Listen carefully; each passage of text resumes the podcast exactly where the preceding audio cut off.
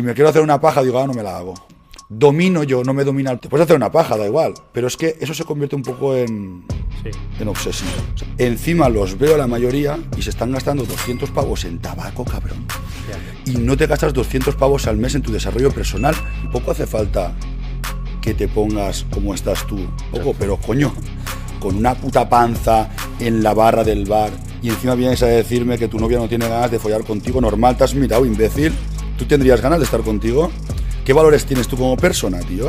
Entonces, es quién eres. No es lo que tienes. Yo puedo tener aquí mucha pasta, pero eres un imbécil. Pero cuando eres un hombre de valor fuerte, que tienes mindset, tienes economía, tienes estabilidad, es inevitable que todo venga. Si tú ganas, los ganadores se juntan. Los perdedores se juntan con perdedores, lobos con lobos, borregos con borregos, selección natural.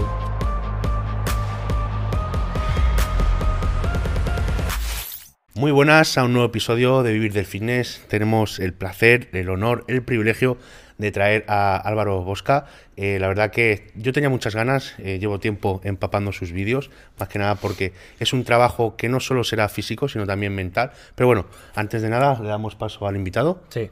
Muy bien, buenas a todos. Estoy encantado de estar aquí también. Me gustó mucho la invitación que me hicisteis, porque me está molando esto de los podcasts, tío, de las entrevistas, porque es donde la gente realmente pues conoce a la persona, porque a veces en los reels, a veces se queda un poco corto, ¿no? Sí. Puedes decir, hostia, ¿este quién es? ¿Qué le pasa? Pero cuando ya entras a ver los podcasts, las entrevistas, es cuando realmente haces lazos de Sí. relaciones en la gente, es- está mucho más guay, tío. Porque Álvaro, o sea, actualmente, ya yo lo he dicho esta mañana a Kevin, de que tu, digamos, el alcance ha sido de ayer para hoy. Como que- ha sido brutal, Ha sido brutal. Pero anteriormente eh, yo sé que te dedicabas más, ¿no? Incluso llegaste a competir, te dedicabas un poquito al sector del entrenamiento, del fitness. Mm. ¿Cómo fue ese paso de, de pasar de entrenar el físico a darle la importancia al trabajo mental? Pues ¿sabes qué pasa, tío? Que yo eh, empecé el gimnasio por tener una baja autoestima, básicamente. Yo estaba flaco, parecía un chupa chup, y ya me puse en el tema del gimnasio pa- pa- para sanar esa autoestima un poco, ¿no? Entonces, me fue bien en un aspecto por eso, pero sí que es verdad que me sumergí demasiado pronto en el tema de los anabolizantes, tío. Empecé a meterme, a meterme, a meterme ahí, a meterme ahí, a meterme ahí, y llegué a un punto que, que, que enfermé, me reventó la vesícula, o sea, demasiados abusos, tío. Aparte de eso, estaba un poco ya cansado de las etiquetas del gimnasio, ¿sabes? Que como que no se puede estar fuerte y, y Y ser, ser inteligente. inteligente. o no se puede estar fuerte y, y tener conocimiento, ¿me entiendes? Entonces me cansé de eso. Y ya fue como un repique un poco de decir, pues bueno, yo voy a ser esa pieza que empieza a, a hablar y articular esas palabras, ¿no? Que os pensáis que no se puede. Y empecé ya a formarme en el desarrollo personal después de sufrir tanto y, bueno, mi historia que realmente tampoco es relevante porque al final, pues bueno, todos hemos pasado mierda, ¿sabes? No he venido aquí a contar mi historia tampoco para empalagar, pero que sí bajo mi percepción he sufrido bastante, me metí en el tema de los anabolizantes, sufrí también, bueno, me reventó la vesícula y tal, y ya empecé a meterme en el mundo del desarrollo personal. Y empecé a entender que el físico no era solo lo único que tenía que entrenar, sino que también tenía que entrenar pues la mente, las emociones, cómo gestionarme, las relaciones que tenía, el físico. Entonces, claro, al final no pude abarcar solo un área, el tema del entrenamiento se me quedó muy corto. Entrenar y contar repeticiones ya al final me parecía muy aburrido.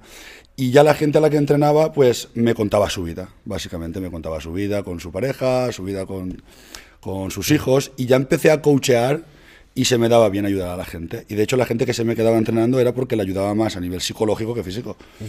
¿Sabes? Entonces ya me di cuenta, de, dije, hostia, pues es más importante que yo ayude a una persona a nivel emocional y mental, porque cuando están bien es fácil entrenar con ellos. O sea, es fácil que consigan objetivos cuando en casa están estables. Es fácil que consigan objetivos cuando su pareja entiende la línea que lleva pues este chaval que tiene que entrenar o tiene que competir o lo que sea. Y ahí fue cuando empecé ya a darle un poquito la vuelta a todo eso. Bueno. O sea, cuando todo va bien es fácil, pero cuando la cosa va mal es Claro, cuando... claro. De hecho, cuando la cosa va mal es cuando tienes que tener una autoestima fuerte, tienes Mm. que entender qué pasa para, para, para estar, pa- para, estar alto. Quiero Sí, decir, sí, la sí. motivación para mí es de perdedores, ¿sabes? O sea, motivados todos entrenamos, motivados Sí. todo tal. Pero el trabajo que tiene este hombre, por ejemplo, eso no viene de la motivación. Eso viene de la disciplina pura y dura, o sea, no me jodas, ¿sabes? Eso no es motivación, eso es dedicación pura y dura, ¿sabes? Hay un trabajo extremo en todos los ámbitos. Él es una persona disciplinada y se le ve. Y esa disciplina la puede extrapolar donde quiera. Él es una persona que ya habiendo dominado ese físico, ya puede dominar cualquier área de su vida. Eh, Eso es algo que siempre he defendido. En este caso, el culturismo, que es como llevar el físico y la mente al extremo. ¿no? extremo, tío, Al extremo. muy extremo. Eh, ese, ese aprendizaje que tú tienes del culturismo lo puedes extrapolar a cualquier, cualquier ámbito, A tío. si te deja la pareja, a si te, deja un- te echan del trabajo, Cualquier eh, ámbito. cualquier cosa, cualquier problema, puedes extrapolarlo. ¿Y tú has notado, Álvaro, eh, del trabajo este mental que has hecho, que tu vida ahora, eh, digamos, mm, va mucho mejor, más en armonía? Mi vida es otro rollo, tío. Es otro rollo. Cuando elevas el nivel de conciencia, pasa como, por ejemplo, cuando estás en la calle, ¿no? Y ves, pues, lo que ves. Pero subes al primer piso y ya ves un poco más. Y cuando subes al ático, te das cuenta un poco de lo que pasa por allá, lo que pasa por aquí, si dos coches van a chocar, si ahí está uno engañando a su novia. Entonces, a más subes y más elevas, más te das cuenta de dónde está la sociedad. Y la sociedad de Latinoamérica en general, tío, está muy encajonada, tío, en el sufrimiento. Tú vas por la calle, de, de- por las calles de, de España en general, y la gente está amargada, tío, la gente está triste. Sí, de verdad, Sí, no, tío. sí, Hay sí. poca gente que esté contenta, ¿sabes? sí, sí, sí. Sin embargo, te vas a otros países, a lo mejor, no lo sé, y, y ves a la gente más feliz, más contenta. Sí, quizás, a ver, tampoco Espa- España, por desgracia, también nos da motivos, ¿no? A veces de, de esos problemas. De disgustos. De disgustos, pero sí que es cierto que la cara habitual de una persona andando por la, por la calle es cara de enfadado. Sí, es como triste. porque tío. si, pero en cambio, si ven a una persona, y si no, eh, podemos hacer el, el- el caso, ves a una persona sonriendo por la calle y tú dices, ese está loco. Claro, es como ver una, una persona haciendo flexiones en la calle. Sí. Está loco, se hace una birra y no pasa nada. Exacto. Es que el concepto español está muy truncado. Pero de hecho yo tengo los mismos políticos que todos. Sí, sí. Yo tengo las mismas consecuencias como español que todos y yo sí consigo elevarme. O sea, quiere decir que aquí el problema no es la sociedad, el problema es la gente, que no quiere salir y prefiere estar en víctima. ¿Sabes lo que te digo? Estar en víctima es muy, muy beneficioso porque, claro, hazme caso, pataleo, lloro, pero cuando te haces mayor y tus resultados no son los que quieres, al final te vas quedando solo y dices, bueno, aquí me pongo las putas pilas o aquí no viene nadie.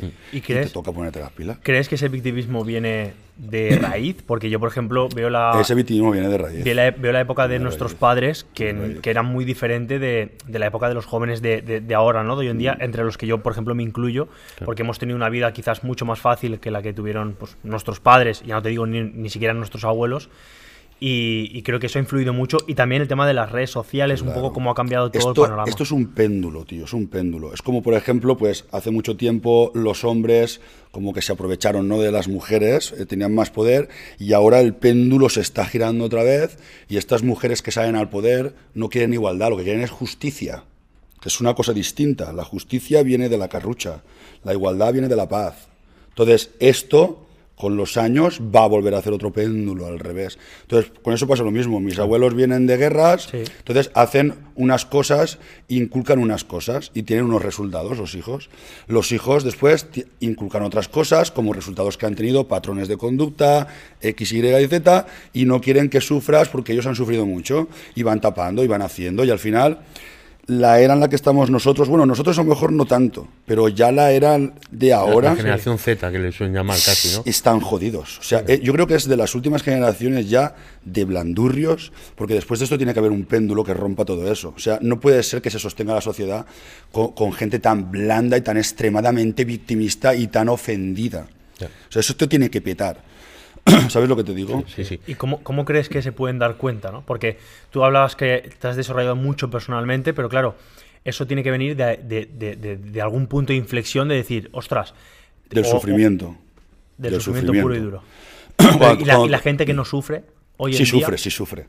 Sí sufre. Lo que pasa es que no lo saben o quieren culpar a lo exterior, pero las personas no están bien, tío. Quiero decir, yo veo cuando una persona sufre porque se enfada, se irrita, no tiene resultados que quiere, está sufriendo. Culpa a su madre de, su- de sus cosas, culpa a su entorno, culpa, culpa, culpa.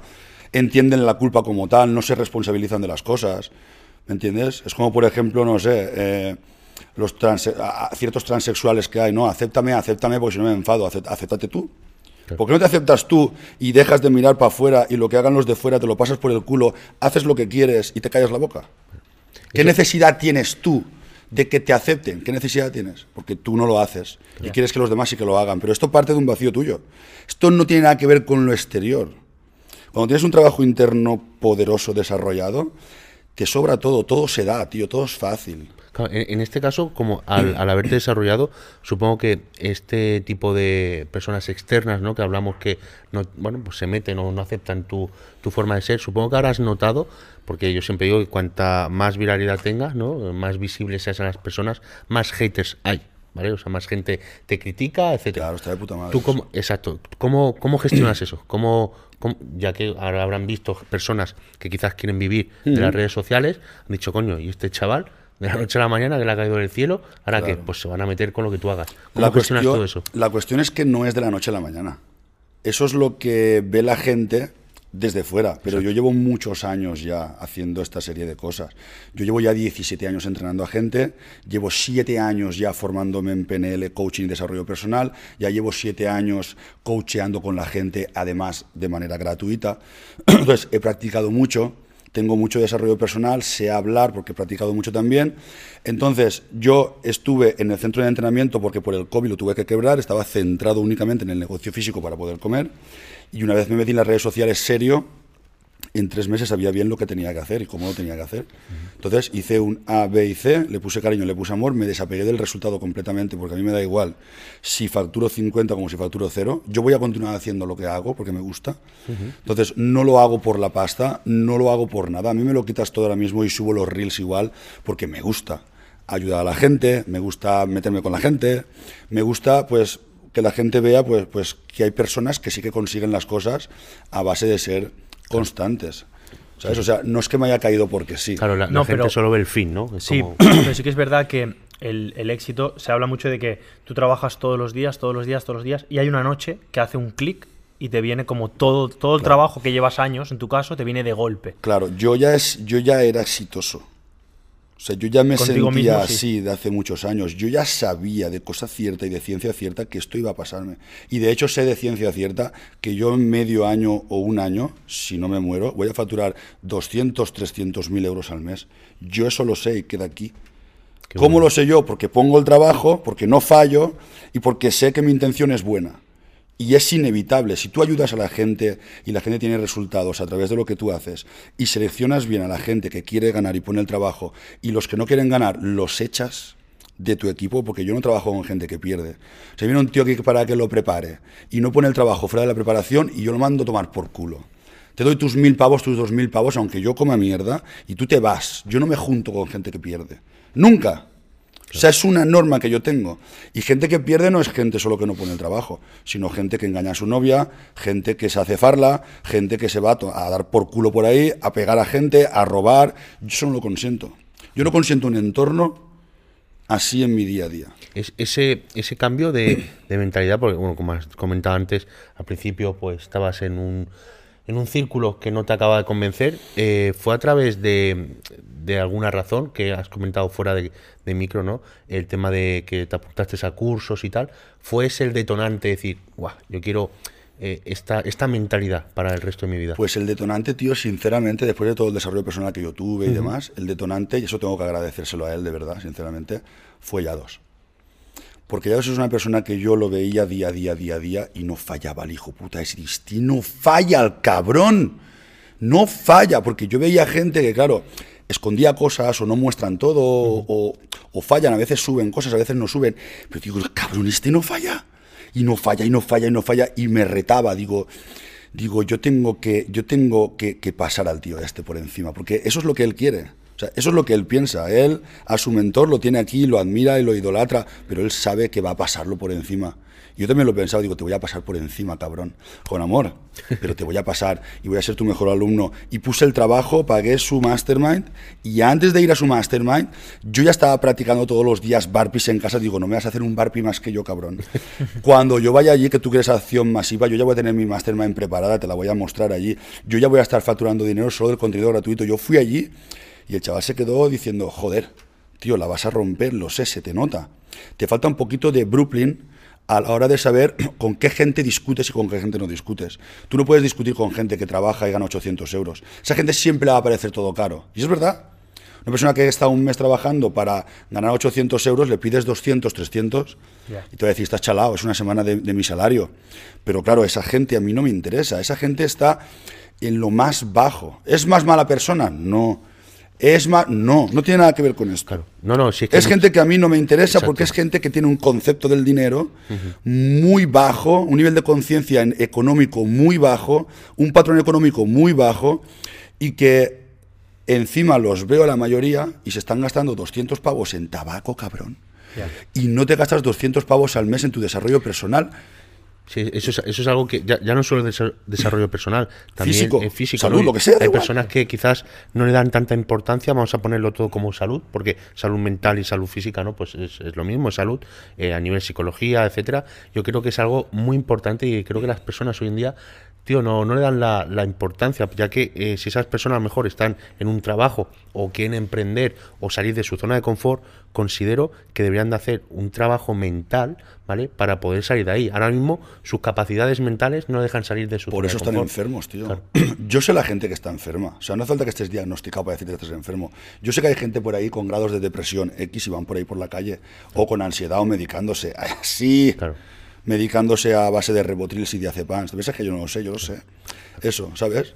Entonces, yo, por ejemplo, te admiro por el trabajo que tienes en el físico y demás. Pero tampoco hace falta que te pongas como estás tú para, para entender que tienes que mover tu cuerpo, cabrón. Quiero decir, joder, mueve tú. O sea, él no está diciendo, por ejemplo, ponte como yo. Si no hace falta, él porque le apasiona, le gusta y está así, ¿vale? Como, como le gusta estar a él. No hace falta estar así, tampoco. Exacto. Pero, coño, con una puta panza en la barra del bar y encima vienes a decirme que tu novia no tiene ganas de follar contigo, normal, te has mirado, imbécil.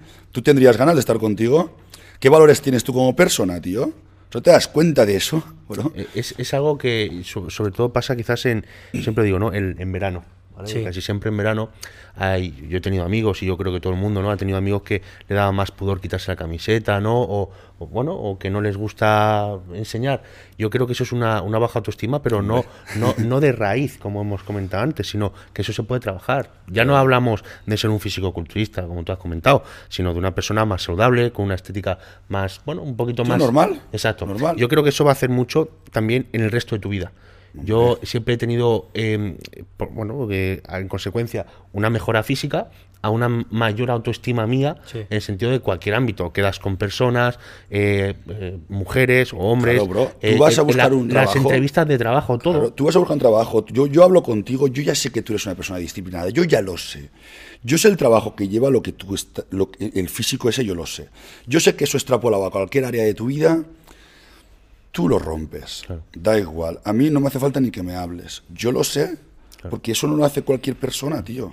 ¿Sabes? Entonces eso se nota. Yo creo que, que es, es muy importante y sobre todo lo que comentas, eh, el poder mental. No sé si tú has leído el, el, secre- el secreto, secreto creo que es de se- no, el, el libro de que atraes lo que lo que piensas, ¿no? La ley de la atracción en este caso. Sí, ¿cómo se llamaba ese libro? No Creo sé. que el He leído poco, ¿eh? pero sí que qué El libro secreto creo que se llama. Pues yo creo que en este caso tú lo que has dicho es muy importante, de que quieres facturar 200 y 300 k al mes.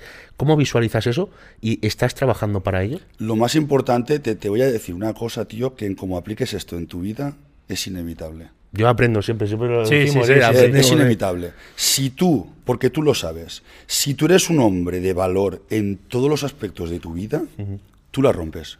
De valor quiere decir, tú sabes que no puedes ir por la calle y tirar un papel en el suelo. Eso no es de ser un hombre. Un hombre tira un papel a la basura. No hace daño al universo. Un hombre no le chilla a su mujer. Aunque tu mujer te chille, me da lo mismo. Tú tienes que mantener el carácter. Y cuando a tu mujer se le pase, vas y se lo explicas como un hombre. Y te escuchará. Y si no te escucha, coges la puerta y te vas. Pero tienes que ser un hombre de los pies a la cabeza, siempre. Tú no robarás, tú no harás nada que vaya a cargar tu conciencia. Tú tienes que poner el trabajo y acción masiva en lo que tú quieres. Tú quieres conseguir las cosas, vale, cállate, pon el trabajo, ya está. Quiero decir, no te apegues al resultado.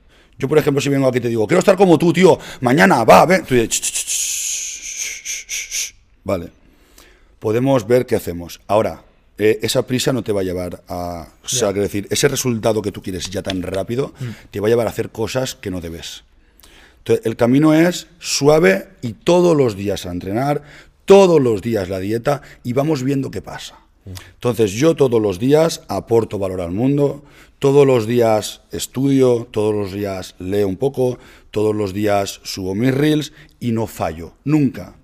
Cada vez soy un hombre de más valor. Quiero decir, yo no voy a robar a nadie, yo no voy a hacer el mal, yo no soy mal educado. Entonces todo eso hace que yo esté orgulloso de mí y como estoy orgulloso de mí, puedo vivir en presente. En presente quiere decir, no me estoy rayando por lo que tenía que hacer y no hice, no me estoy rayando por lo que va a venir porque estoy desapegado de eso y sé que estoy poniendo el trabajo. Entonces, vivir el presente es lo que más le cuesta a la gente. Porque, por ejemplo, si estamos aquí y yo acabo de tener una discusión con mi mujer ahí fuera, seguramente no esté conectado aquí en presente, esté todo el rato como... Y voy a salir de aquí y tal. Y voy a...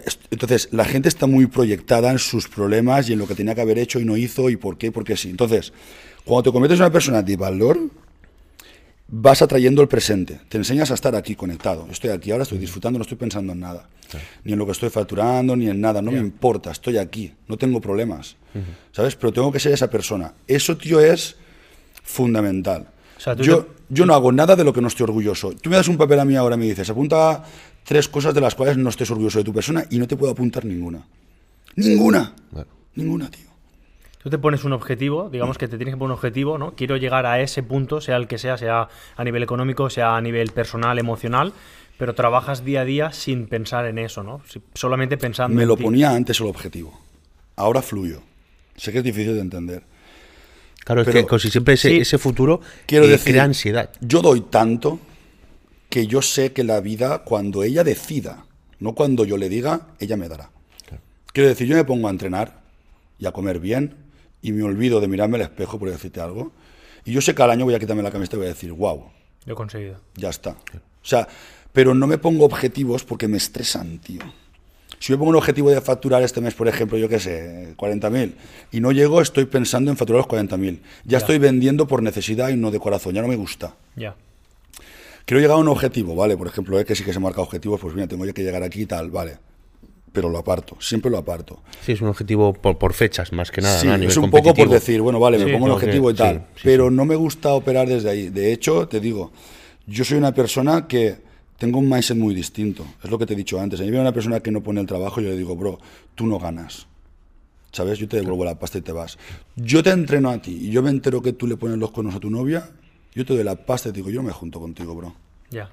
Yo voy contigo por ahí, por ejemplo, a la discoteca a hacernos cualquier cosa, lo que sea. Y yo veo que tú le faltas el respeto a una persona, le metes un guantazo porque sí y te dejo y me voy a mi casa. Yo paso, tío.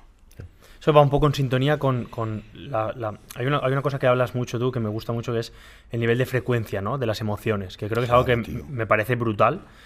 Eh, lo desconozco totalmente, o sea, he escuchado cuatro cositas y creo que es algo que me gustaría que explicaras aquí, también un poco por entenderlo yo, porque creo que al final te vas juntando con gente que está en tu misma sintonía, pero va un poco de la mano de, la frecuencia esto, esto, es física, quiero decir, esto lo puedes, lo puedes mirar. Tú cuando pones un altavoz, por ejemplo, que suena en una frecuencia como la que tiene el cristal, revienta el cristal. Cuando tú pones dos imanes, por ejemplo, o se repelen o se atraen muy fuerte.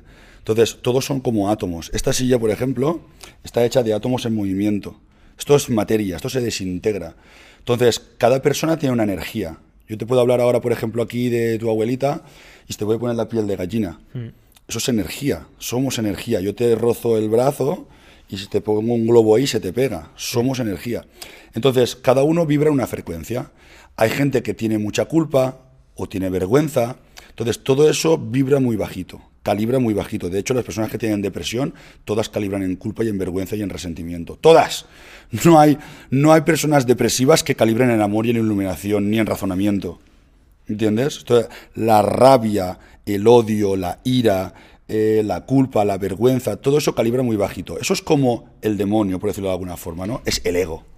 El ego, el falso yo. Lo que tú crees de ti, que tú eres, que no eres.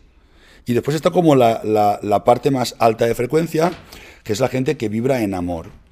Quiero decir, yo puedo salir a la calle, por ejemplo, y pisar una mierda de perro, y puedo decir, me cago en la puta, el dueño no tendría que haber hecho esto. Sí, la razón la tienes, pero el malestar también. Y el malestar es tuyo, no es del perro. Y como tuyo que es, es responsabilidad tuya. Si no te lo quitas tú, eres un irresponsable. Entonces, tú no eres un adulto, eres un niñato irresponsable. ¿Entiendes? Sí porque es tu emoción, no es la del perro. Yo podría salir y decir, bueno, ha cagado el perro, pues bueno, no pasa nada. Mira, pap, en toda la cara, te la meto, la mierda, nos reímos un rato y, oye, pues el dueño del perro es una persona que no es consciente de tío, ya está, no pasa nada. Es- tampoco, es- eso, es, eso es algo importante, incluso Sí. creo que te lo dije el otro día, yo, bueno, yo acudo a terapia, yo, a mí me gusta, yo creo que por las redes y, y también para un trabajo mental es muy importante ir a un psicólogo, eso lo- Sí, sí, sí, sí. yo creo que sí, y como- justo me comentaba eso, ¿no? De que me ponía como unos ejemplos de una acción, ¿vale? Y, y lo que te crea una emoción, ¿vale? O te haga una acción una persona externa, o tú la hagas, siempre deriva una emoción, ¿vale? Pero durante el camino... Ahí fluctúan los pensamientos tuyos, que ese es el 80% de cómo va a acabar Claro. esa emoción. Claro. Dependiendo de esos pensamientos tuyos, que es lo que comentas, Claro, pues son tuyos. Esa, exacto, esa emoción será mayor o menor. Claro. Si tú dices, hostia, me cago en la puta, no sé qué, esos pensamientos van a hacer que tu emoción sea más, Claro, sube más la adrenalina, sube el cortisol, baja Exacto. la dopamina. Si en cambio dices, depresivo. bueno, mira, pues me limpio la zapatilla, tiro para esto, que me voy con mi chica a comer. Exacto, ya está. Yo, por ejemplo, veo a una persona cambia. que le está pegando a otra y yo veo una petición de amor. O sea, yo veo que ese chaval necesita amor y cariño, tío. O sea, eso no es más que una petición de amor. Yo no veo asesinos en el mundo, yo veo gente inconsciente. Ahora, si tú eres violento y tú tienes pensamientos de asesino, seguramente veas asesinos en el mundo. Yo no veo asesinos, yo veo gente inconsciente. Simplemente. Ese chaval seguramente que le está pegando tiene miedo. ¿Miedo de qué? Miedo de que no le temas. Miedo de que no le tengas miedo. Igual su padre le pegaba palizas y ahora pues lo expresa de esa forma. O X, Y y Z, da igual. La mayoría de la gente que viola ha sido abusada también en su momento, el 95% de la gente. Entonces, hay que tener un poquito de cabeza, tío. Quiero decir, las cosas no van contra ti. ¿Sabes? El dinero es energía y las emociones también. Y esto es fácil de entender, si, si consigues encajarlo, mira qué fácil es. El dinero sale y tú pagas por tu desarrollo personal o pagas para crecer. Y el dinero vuelve más fuerte. Si tú sueltas el dinero en cosas que te hagan bien, el dinero vuelve. Si te lo gastas en farla, no. ¿Vale? Pero si tú inviertes en tu desarrollo o en, o en- o en todo lo que estás haciendo aquí, el dinero tranquilo que tarde o pronto va a volver. Entonces, es energía. Si se vacía todo, por ejemplo, si sale mucho y no entra, te vacías. Si entra mucho pero no sacas, llega un punto que se estanca y revienta. Entonces, lo mismo pasa con las emociones. Tú imagínate que yo ahora vengo aquí a Kevin y le robo 100 euros. Y Kevin dirá, Álvaro me ha robado 100 euros a mí. ¿Vale? Como ser egocéntrico que es, dirá, a mí, no a ti no. Te he robado a ti porque estabas tú, pero si está otro, le robo al otro. Pero tú crees que esto va contigo. No va contigo, va conmigo, ¿sabes? Sí, sí, sí, o sea, yo robo. Es a nivel personal. Claro, yo robo y tú estabas ahí. O yo mato y tú estabas ahí. O sea, esto no va contigo. Pero él cree que sí. Y él coge rabia. Y el que tiene rabia es él. Y él siempre me culpará a mí de su rabia. Por eso la gente no acaba de entender de decir, hostia, ¿por qué estoy mal? Si me ha hecho daño. Sí, te ha hecho daño. Pero aquí se trata de que tú estés sano. No de que el otro tenga la culpa o no. Yo ya sé lo que quieres decir, que te he robado a ti. Pero esa emoción de rabia, si no consigues soltarla y avanzar en la vida, te pudre el alma. Claro, porque- Revienta. Lo, lo que has comentado que hoy en día creo que, bueno, incluso es una de las mayores tasas de, de mortalidad, ¿no? El tema del suicidio a nivel mental, pues hoy en día eh, en general estamos mal, ¿no? Vamos a incluirnos todos, eh, para, no, para no descartar aquí. El tema de la depresión que has comentado, de que hay gente que, que vive como en depresión, que vive con culpabilidad, que vive con, con esa con ese, esa sintonía. Son irresponsables, ¿Cómo. ¿Cómo salir de ahí? ¿A qué, ¿Cómo aconsejarías tú a una persona que hoy nos está viendo, nos está escuchando y, y se sienta deprimida? Con hábitos. Hábitos. Sin ser muy difícil, hábitos, tío. O sea, antes de poder cambiar un pensamiento, antes de poder cambiar una emoción, una persona tiene que saber que si hace X, Y y Z va a tener unos resultados. Y que si hace D, F, G va a tener otros. Si yo salgo a la calle y me meto a, a- a- a- pegar guantazos a la peña, dinero no me van a dar. Me van a meter algún juicio o alguna hostia. Ya está. Ahora, si tú estás en el sofá y no haces nada por mejorar, sabes que de ahí no vas a salir. Eso lo sabes. ¿Cómo? Haciendo hábitos y forzándote un poquito. ¿Te piensas que a mí me gusta levantarme a las 5 de la mañana calentito que estoy? ¿Te piensas que me gusta? No. Pero lo hago. Esa es la diferencia. Yo lo hago y tú no. Tú caes en tu yo vago y yo me levanto y me domino. Yo me pones un brownie y estoy haciendo dieta y me como el arroz. Y digo no al brownie porque tengo autoestima. Y esto se trabaja con hábitos. O sea, es, es la rueda. Quiero decir, si yo digo no, puedo decir no otra vez y me lo creo. Entonces asento la creencia de que verdaderamente puedo. Pero si nunca digo no, Ya. mi cerebro me sabotea constantemente. No puedes, no puedes, mira cómo no puedes, has caído muchas veces. A ti no. A ti te va a decir, oye, sí que puedes, lo has hecho siempre. ¿sabes? Ahora también, entonces, incluyendo pequeños hábitos en tu vida, vas recreando la creencia de que sí puedes. Y cuando ya ves que tienes resultados distintos, aunque sea un poquito, ya confías en ti. Ya es tan, tan, tan, Sí, tan, tan, y en dos meses estás Te fuera. bro. fortalece, te fortalece mucho, yo creo Sí, que de hecho, los antidepresivos es dopamina y serotonina. Hmm. Quiero decir, no es más.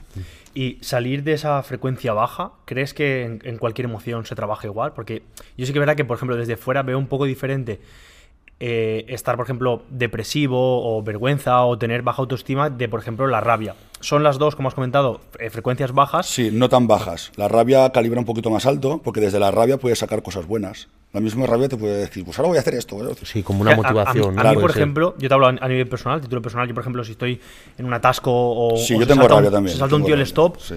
me cuesta mucho controlarme, ¿no? Julián se ríe porque... A mí también. Fu- Fuera coña, yo, yo he ido al psicólogo precisamente por esto, porque tengo una capacidad de autocontrol en, co- con esa emoción Sí, en concreto también. muy baja, ¿vale? O sea, me cago en todo Dios. Luego no hago nada, soy el perro ladrador Sí, poco sí, mordedor, pero es algo que, que quiero cambiar, ¿no? De mí mismo, porque no quiero ser así, porque es que al final mi novia me lo dice, dices que parece que estés amargado todo el día. Y es porque si me pasa a las 9 de la mañana, a las 10 de la noche sigo pensando en el tío que se salta el Claro, pero escúchame, si por ejemplo tú no tienes que querer cambiar una emoción que es tuya, porque hay gente que es iracunda, es rabiosa por naturaleza, yo también lo soy. Entonces simplemente cuando siento rabia, meto entendimiento y meto amor. Simplemente es eso. Yo, yo vivo la rabia, yo no intento controlarla. Simplemente a lo mejor digo, vas, has saltado el semáforo, intento pensar, bueno, puede ser que yo me lo salte un día. ¿Tú no has ido nunca hablando con el teléfono en el coche? No me jodas, va. Sí, sí, yo seguro. yo- Vale, vale. Entonces, si tú, por ejemplo, en un momento dado haces algo que no está bien, ¿te gustaría que yo bajase del coche y te reviente la cabeza? ¿O te gustaría que te entendiese y, "Ch, eh, tranquilo, tío, no? ¿Qué te gustaría a ti? Eh, Esto es como Sí, el sí, ejemplo de, ¿sabes? Cuando está un semáforo en rojo y se pone en verde y te pitan los de atrás, Sí. tú a veces eres el de atrás. Porque dices- y piensas, ¿qué hace el gilipollas ese si está en verde? Y muchas veces yo he sido ese gilipollas que he estado con el móvil. Y te "Hostia, cagas en verde, mierda. Hostia, perdón. ¿sabes? Exacto, O sea, bro, quiero decir. exacto. eh, tranquilo, tío, que la gente no hace las cosas a posta. Te puede parecer que sí, pero hay gente que tiene 40 años que son niños de- de- de- a nivel mental. O sea, de verdad que la gente no es consciente. Si fueran conscientes, tío, no lo harían. Si tú fueras consciente al 100% de lo que es meterte Farley, como te la metes, te digo que no te la meterías, tío, no te la meterías. Tío, vivir no es difícil. Quiero decir, si tú quieres ponerte fuerte, ¿qué es más lógico? ¿Comer eh, pollo y verdura o brownie? Elige. Lógica. Vale. Si quieres ahorrar y ganas mil pavos, ¿qué te gastas? ¿800 o 1200? Lógica. Vale. Si tú tienes una pareja, por ejemplo, y quieres que te vaya bien, ¿qué es más lógico? ¿Le pongan los cuernos o que no? Es lógica. O sea que la gente no quiere lógica, no quiere responsabilidad. Quiere como que, ah, no sé, no sé. ¿No sabes ponerte fuerte? ¿En serio me estás diciendo que no sabes ponerte fuerte? Tío, es tan difícil ponerte fuerte si la gente te busca a ti para que tú lo motives y lo empujes, porque ellos no tienen esa motivación o ese empuje. O a lo mejor él tiene más conocimiento. Pero que si te quieres poner en forma, te pones con el rabo. No te hace falta una preparación extrema hasta allá. Para estar así, sí. Pero ponerte en forma, exacto. ponte a moverte un poquito, ponte en déficit calórico y te pones bien. Ya. Porque Quiero tú- decir, tú tío- ahora, tú ahora mismo, Álvaro, estás ayudando ¿no? a personas, digamos, que necesitan ese cambio de físico y mental, o, o sea, ambas. Sí, el tema del físico se encarga mi mujer ya, que ya está en el centro de entrenamiento. Pero sí, yo más que nada lo que hago es desbloquearlos un poco, tío. Sacarlos de esas creencias limitantes, porque es que la gente solo ve lo que, lo que vive. Quiero decir, la gente no entiende, no tiene comprensión, tío. Yo voy, por ejemplo, por el campo y viene una serpiente y me pica, y yo no la juzgo. Quiero decir, yo sé que la naturaleza de la serpiente es picar, pero la mía no. O sea, yo entiendo la serpiente, joder. Me pica una abeja y digo, me cago en tu vida. Pero no cojo odio contra una abeja porque sé que no va contra Es, mí. es natural en ese Es natural, tío. Yo qué sé, ¿sabes? O sea, veo una persona, por ejemplo, que viene y me roba y digo, pues pobrecito, tío. Me doy la oportunidad de hacer más dinero porque yo puedo, gracias. Yo sé, tú no. Ya. Eso te lo vas a gastar mañana, yo vuelvo a hacer más dinero. Entonces, no cojo rabia ni odio, tío. Y cuando no coges ni rabia, ni odio, ni culpa y te perdonas, porque todos tenemos un niño pequeñito que perdonar. Te digo que si me meto ahora, por ejemplo, aquí con Kevin y me sumerjo dentro, dentro contigo, explotáis, de alguna forma u otra. Y ese niño pequeñito, cuando lo entiendes, porque la mente necesita a veces separarse para entender las cosas. Tú no es lo mismo que estés discutiendo con una persona que verte desde fuera como discutes. Te ves ridículo. Entonces, cuando yo, por ejemplo, hago una pequeña hipnosis, mejor cerramos los ojos, oye, pues imagínate tú de pequeñito aquí, en la camita sentado, ¿qué te dirías ahí y tal? Y hay gente que rompe a llorar y dice, tío, ese niño está amargado. Digo, ese niño eres tú, cabrón. Dile lo que, lo que debes de hacer. dile qué debes de hacer y él te lo dirá. Y ese niño no se equivoca. Ese niño tuyo interior, si yo le digo, por ejemplo, a Kevin, oye, en ese momento que coges rabia, ahí en el coche y tal, eh, vale, tú, que, tú si cierras los ojos, por ejemplo, oye, ¿qué te dice ese niño de cinco añitos que tienes que hacer al respecto? ¿Que bajes y lo mates? ¿Te dice eso? ¿Qué te dice? Tío, respira, respira, un poco o tal, ¿no? Vale, hazle caso. Sí, Aunque te cueste, hazle caso. Siempre te va a llevar por buen camino. Eso es tu conciencia. Y la conciencia está conectada con el presente. Y el presente es universo, es frecuencia máxima, es iluminación. O sea, el universo es Google. Tú te metes en Google y buscas lo que quieras automático y te sale. El cerebro es igual. Cuando está conectado en presente, a ti te viene, por ejemplo, ¿qué puedo hacer hoy para tener más clientes? Va y disparas por la boca. Te viene la idea en disofacto. Pero tienes que estar en presente. Como metas miedo, historias, patrones, no sé si me saldrá bien. Olvídate, ya no tienes ideas. hablando del tema de los clientes, eh, ¿has hecho alguna Claro, eh, viene, esto es un trabajo de, años, de meses de, trabajo. Eh, ¿Has hecho alguna un tipo de marketing o alguna estrategia para captar, ¿no? digamos, la comunidad que tienes ahora? Comunidad no me refiero al número de seguidores de Instagram, sino a los que trabajas y, son tu fuente de ingreso. Pues pensada no. No he pensado en una estrategia, pero sí que me doy cuenta que la tengo, tío. Ahora analizándome bien, digo, hostia, pues sí que tengo una estrategia. El primer, lo primero es que no trabajo con gente que pierde no son buenos testimonios para mí, no es gente que yo quiera a mi lado. Eso es lo básico, eso es básico. Yo no cojo un perdedor. Un perdedor no es una persona que entrena fuerte y come. Un perdedor es una persona perdedora de mente. Un perdedor de mierdas. Yo, yo paso de un perdedor. Yo quiero personas que sean hombres o mujeres que se respetan y se admiran. Eso es básico para tu equipo. Tienes un equipo de ganadores. Buenos resultados, seguro, buenos testimonios. Esa, gente te va a pagar y va a encontrarle sentido a pagarte porque siempre va a pensar que realmente le estás aportando un valor. Nunca va a pensar que le robas. Entonces, toda la gente que no sea ganadora, que pierda, yo le devuelvo la pasta y se va. Gente que vea que no puedo ayudar, por ejemplo, le digo, no te puedo ayudar. Tienes un nivel de conciencia menos 3. No pagues una mentoría porque necesitas ver contenido gratuito y después verte esto para entender un poquito esto y de aquí tres meses te metes en una mentoría. Soy muy noble para eso, muy noble. Yo soy un chavo, por ejemplo, que no sirve para competir, le voy a decir lo que hay. Voy a decir, tío, tienes una genética de puta pena para competir. Ahora, eh, podemos ponernos fuertes y lo que tú quieras, que se pueden hacer maravillas. Ahora, no vas a ser Mr. Universo, no vas a ser... sí. No vas a ser eh, exacto. Entonces, eso es una de las cosas, ¿no? Que tú ves que... Eso, eso me funciona muy bien siempre, porque mi gente como líder que me ve, sabe que toda la gente que hay, la comunidad que hay, se pueden apoyar mucho entre ellos. No hay juicio. Yo tengo una comunidad ahora de 50 personas dentro de la sala y entre ellos están haciendo sus propias salas, se comunican, se ayudan, se empujan y es gente que tiene ganas de ganar. No es gente que va con tonterías de juicios ni pollas. Se pagan entre ellos, tú me ayudas a esto, yo te ayudo a lo otro. Entonces, es muy bonito porque es gente que está continuamente ganando. Ganan, ganan, ganan, ganan, ganan, ganan. El que no gana, dejo de seguirlo. Directamente. Y, después, después, perdona, subir reels todos los que pueda. Si puedo subir cuatro, no subo dos. Las horas me da igual. Subo toda hora, todos los reels que tenga. Eso, es algo que, se premia mucho. Eso para la gente que nos escuche no vea. se premia mucho, eh, sobre todo los reels, el, subir contenido. Evidentemente, eh, tú dices, puedo subir cuatro, puedo subir tres, los que sean, pero tienen que tener pues una digna calidad, ¿no? Pues en, tu caso, una buena cámara, un buen audio, una buena iluminación pero sí que es cierto que no hay que temer a subir contenido mm. y sobre todo no hay que temer tampoco a ese síndrome del impostor. Pues supongo que la primera vez que tú subiste ese vídeo, es más, creo que el boom, dime si me equivoco, que fue donde te conocí, fue el vídeo de los perros. Ese. Pero ves, esos vídeos, por ejemplo, crean polaridad, son disruptivos. Porque la gente no se atreve, pero eso es lo que te hace grande. Quiero decir, que tú salgas a favor de los perros, aunque sea mentira o sea verdad, hace que crees controversia. Si yo digo ahora, por ejemplo, aquí, mira, los veganos que me coman el rabo, ya que son vegetarianos, y porque yo no pienso que tal y cual, aunque no lo piense, y dentro de mí... La polémica. Claro, es polémico. Ah. Yo dije, Bad Bunny el primer rapero trapero. Yo sé que no es el primer rapero trapero. Yo lo sé. Yo no soy imbécil. Está Google. ¿Quién fue el primer rapero? ¿Es tonto o qué? Lo que pasa es que yo lo suelto por aquí. De hecho, creo que, no sé si me salió Anuel, no lo sé, pero lo dije aposta.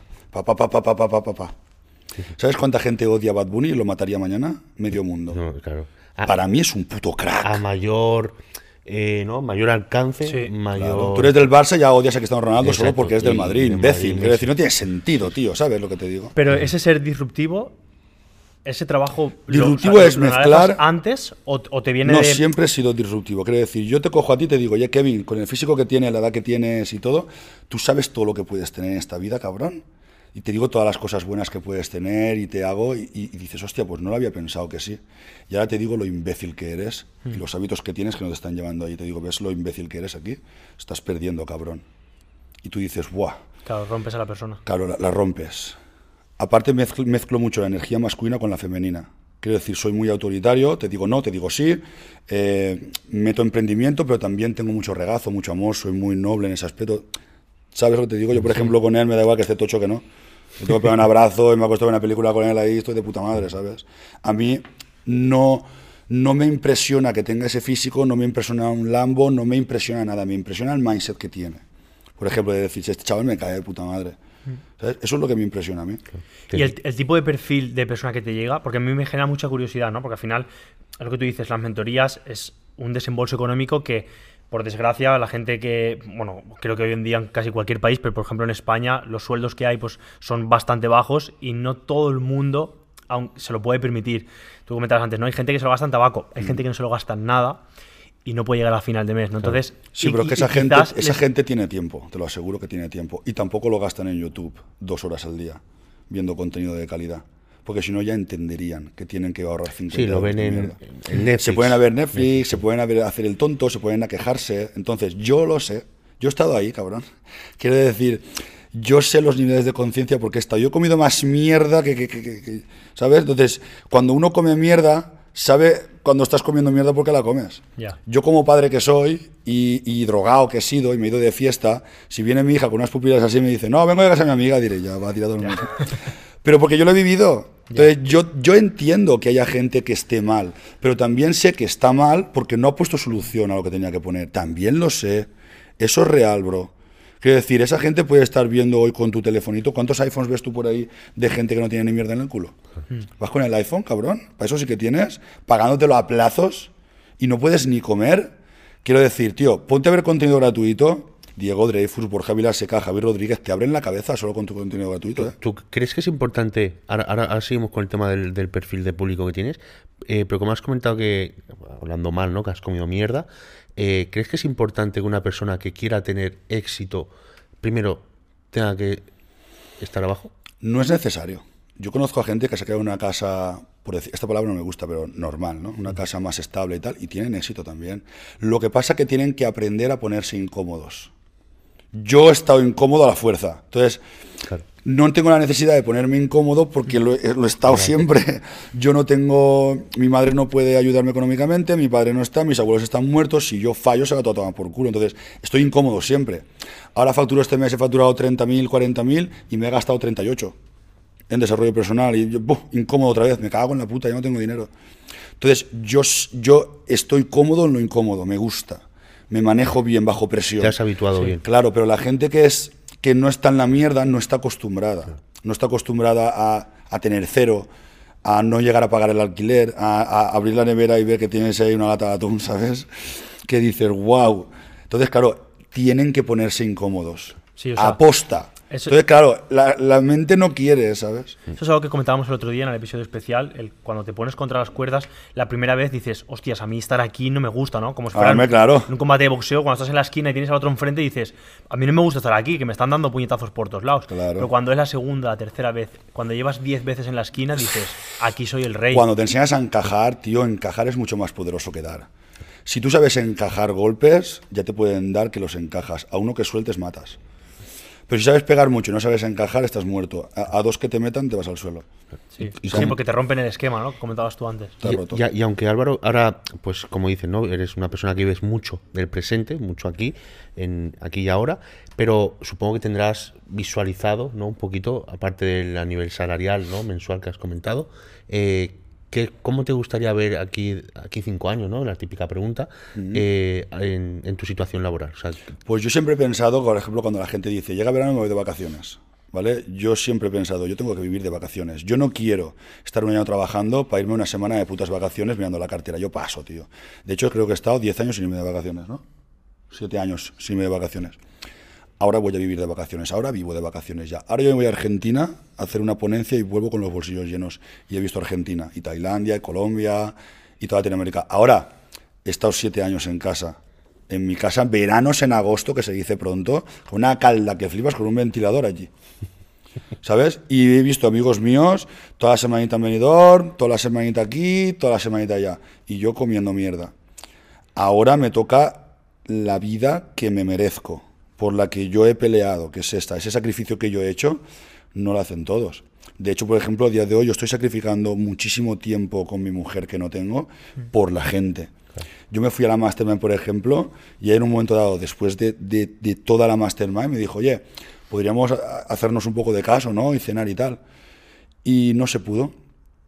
Y le dije, mira, aquí tú y yo no somos nadie, quiero decir, aquí estamos al servicio de la gente y ha pagado para estar aquí con nosotros. Nosotros somos después, no primero. Y dijo, vale, está bien. eso, es algo importante, ¿no? Quiero decir, yo sacrifico mi tiempo con mi pareja y con mi hija Sí. para, para hacer, por ejemplo, un podcast como hoy aquí o lo que sea. Y lo vengo y lo hago. Eso, eso es algo que, que creo que es muy importante comentar y, y que la gente lo vea, ¿no? ¿Cómo lo estás llevando o cómo lo lleváis en general, tanto tú personalmente como, como tu entorno? ¿Cómo lo está llevando el que no pares, que estés todos los días, sin, vamos, de, Lo llevamos de lunes a puta madre, ¿sabes por qué? 24/7? Porque yo hago a mi mujer partícipe de todo. Quiero decir, yo sé que ella quiere viajar, yo sé que ella... Sería muy injusto que yo la dejara en casa y me fuera yo a Colombia a hacer ponencias y ella estuviera eh, teniendo una vida pues más así, ¿no? Entonces, como yo sé que ella quiere, ella forma parte de mi proyecto y yo del de ella también. Entonces, ella lo lleva de puta madre porque sé, sabe que si no tenemos tiempo, estamos por y para algo y que mañana vamos a ir a un podcast, eh, pasamos la mañana, después vamos a Madrid con el AVE, nos lo pasamos bien. Entonces, nuestro estilo de vida es, es va, va muy junto en ese aspecto, ¿sabes? es importante que, que vaya en tu, en tu mismo camino, ¿no? Sí, Porque si no estaría que- con ella. Claro, es que yo creo que... Aunque la quiera, da igual. ¿Tú, tú darías prioridad, eh, ya que has dicho que tú hace años ya sabías que tarde o temprano todo ese trabajo daría sus frutos? eh, sac- ¿Has sacrificado o sacrificarías eh, cosas o personas por esta mentalidad de quiero llegar hasta aquí? Claro, porque tú estás gastando mucho tiempo, eh, no deja de ser un tiempo que en este caso sí que te acompaña, pero a lo mejor tu hija no puede acompañarte, tus mejores amigos no pueden, tus, fami- tus familiares. ¿Tú eh, darías prioridad a ese foco tuyo, ese objetivo en la vida que tienes? Yo es que no lo entiendo como sacrificio, ¿vale? Lo entiendo como mi propósito de vida. Exacto. Entonces, yo he venido aquí para tener un propósito de vida, te guste o no te guste, te encaje o no te encaje. Si, por ejemplo, mi hija viene mañana y me dice, quiero irme a vivir a Londres, le diré, claro que sí, cariño, vete a Londres. Tu padre está aquí. Tendrás un padre siempre, pero yo no voy a decirle no te vayas para... cons-". No, no, no. ¿Sabes? Yo si, por ejemplo, Esther me dice, quiero vivir en Alemania, le diré, vale, pues vete a Alemania. ¿Quieres estar conmigo? No, perfecto, toma. La llevo al aeropuerto y la quiero para siempre. Pero yo no voy a cohibir a nadie de su propósito de vida. Al final yo voy a sacar la mejor versión de todos. Entonces yo entiendo que la gente que me quiere sabe que yo he venido aquí a servir al mundo de una forma determinada. Yo me sentiría muy egoísta si todo lo que sé se lo enseñara solo a mi hija o a mi pareja yo puedo aportar más, con- más conocimiento a vosotros o al mundo y no tengo por qué solo aportárselo a los míos. De hecho, mis amigos es mi entorno, con la gente que yo trabajo. Yo no tengo amigos ya. No tengo amigos que decir, si quieres ser amigo mío, tienes que ganar en la vida. Ganar no es que tengas pasta, ¿eh? ganar es una mentalidad. Sí, sí, sí. Ganar quiere decir un tío que yo vea que digo, ya, este es un hombre, es una mujer, te sigo, te ayudo, te impulso, nos retroalimentamos. Toda la gente que yo sigo, de hecho, es gente o que me interesa o gente Que notas esa... que trabajo con ellos. Ya está. Yo no sigo así porque sí puedo hacer scroll a nadie, ¿sabes? ¿No te digo? Yo, por ejemplo, cuando tú me hablaste, sentí una energía bonita. Si no, no hubiese venido. Claro. Yo no vengo por obligación, quiero decir, No, no, claro. Tú me pagas a mí 3.000 euros por venir y no me encajas y yo no vengo. Yo tengo que pagarte 1.000 euros por venir aquí y a mí me encajas y yo te los pago.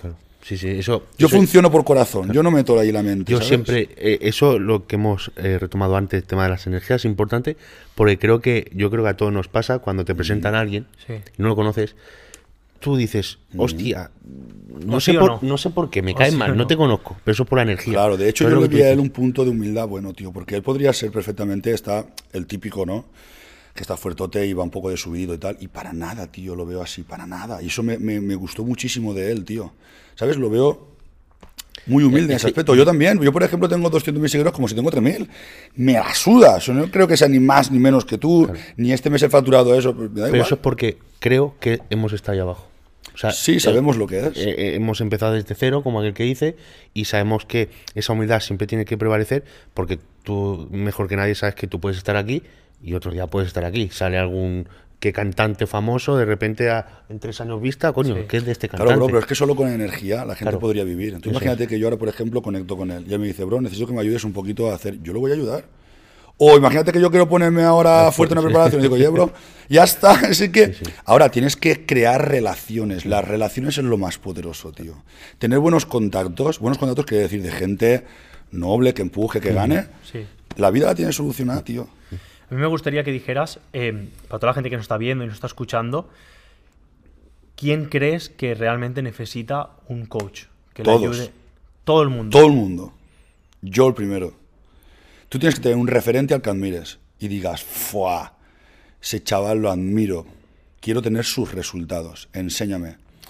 Por ejemplo, el psicólogo. ¿Quién, quién suele tener una carrera de psicólogo? ¿Qué perfil de persona? ¿Un tío que ha estado en la calle drogándose o una persona que haya podido pagarse unos estudios? Una persona que-. Vale, entonces, por norma, esa persona que ha podido pagarse esos estudios, ¿tú crees que tiene calle? ¿Calle? No, no, claro. normal. Calle no no. tiene mucha, tiene mucha teoría. Vale. Después está el típico que tiene mucha calle y poca teoría. Tampoco nos acaba de servir. Pero que tiene calle y teoría claro. te, te- te rompe la cabeza. Y claro, eso es mucho más poderoso. Yo, por ejemplo, vi la carrera de psicología y dije, matemáticas, valenciano, religión, perdona. ¿Esto qué tiene que ver con psicología? No tiene nada que ver, yo esto no lo quiero. Esto es un arquetipo de políticas. Aquí yo paso de entrar aquí dentro. O de hacer unas oposiciones de policía dos años, ¿sabes? Para estar rompiéndome el culo aquí y entrar aquí que se, y, ya da igual, que te pongas gordo. No, no me gusta. Dije, no, voy a ponerme a estudiar desarrollo personal, PNL y coaching, que es especializado en eso. Y aparte tengo mi experiencia, mi resiliencia, mi mindset y mi calle. Mezclado con eso, yo hago mentorías a psicólogos y los hago llorar como perros. ¿Sabes? Porque la intención de un psicólogo, en momentos dados, si sabe que él no puede ayudarte, él te cobrará y te dará cita para aquí tres semanas. ¿Cómo queda aquí tres semanas? Si yo le digo a él lo que tiene que hacer y no lo hace, le digo, no me vuelvas a llamar hasta que no hagas eso. Yo no te doy cita para aquí tres semanas. Ya. Quiero decir, yo te doy la dieta y te doy el entrenamiento. Vale, ¿lo has hecho? Sí, podemos continuar. ¿No lo has hecho? Empieza. No te voy a cambiar la dieta. No, claro. No te voy a cambiar el entrenamiento. ¿Por qué? Porque no has hecho el A, B y C, joder. Entonces, si yo le digo a él o a ti, oye, en el punto en el que estás, necesitas hacer eso, eso y eso. Hay gente que en una semana lo hace y hay gente que te da seis meses. Cuando lo hagas, me avisas. Mientras tanto, no te gastes más dinero. Que no vamos a poder evolucionar. Por ejemplo, los psicólogos no funcionan así. Es como que te ponen el hombro, te ayudan, ¿no? Como que, bueno, va tal, yo no. Yo vengo aquí, te rompo la puta cabeza, te digo lo imbécil que eres, te digo el objetivo que tienes que hacer para que puedas llegar y te digo yo, te digo yo, que si tú haces el A, B y C, tú llegas. No, yo- Él me dice a mí, come así y entrena así y yo no sé si perderás un kilo o dos, pero vas a bajar de peso o te vas a poner más fuerte. O sea, él lo sabe, porque él lleva años en esto. Quiero decir, joder, si tú quieres, no sé, eh, hacer una carrera de 20 kilómetros, vale, pues ponte a correr. Claro. No, que no quiero correr, no, pues no, no, olvídate. Sí, o sea, tú haces una terapia de choque brutal. Brutal, ya está. Y a partir de ahí te rompo los esquemas, te hago entender un poquito quién es tu padre, quién es tu madre, por qué piensas como piensas, te sano ese niño interior un poquito y empiezas reseteado. Decir, vale, yo sé que toda esta rabia que tengo contra mi madre o contra mi padre o contra mis hermanos o contra el mundo no es más que un espejo de mí mismo. O sea, tú te ves reflejado a través de tu madre las cosas que no te gustan. Por eso culpas a tu madre. Pues no es tu madre, eres tú claro. si yo soy un desastre, por ejemplo, en casa, y yo veo a mi hija que es desastre y yo quiero que mi hija deje de ser desastre, yo me pongo las pilas, ¿vale? Porque tengo que ser un ejemplo para ella. Pero claro, cuando yo soy un ejemplo y yo veo que mi hija continúa siendo desastre, ¿sabes qué me pasa? Que me cabreo. ¿Por qué? Porque veo algo de mí que no me gusta. Veo ese desastre, esa desorganización que es mía, yo la veo a través de mi hija. Yo le digo a mi hija, tú me pones nervioso. No, me pongo nervioso yo, a través de. Mi hija no tiene nada que ver con esto, porque ella no se pone nerviosa, y yo sí. Lo que quiere decir que mi hija no tiene la culpa.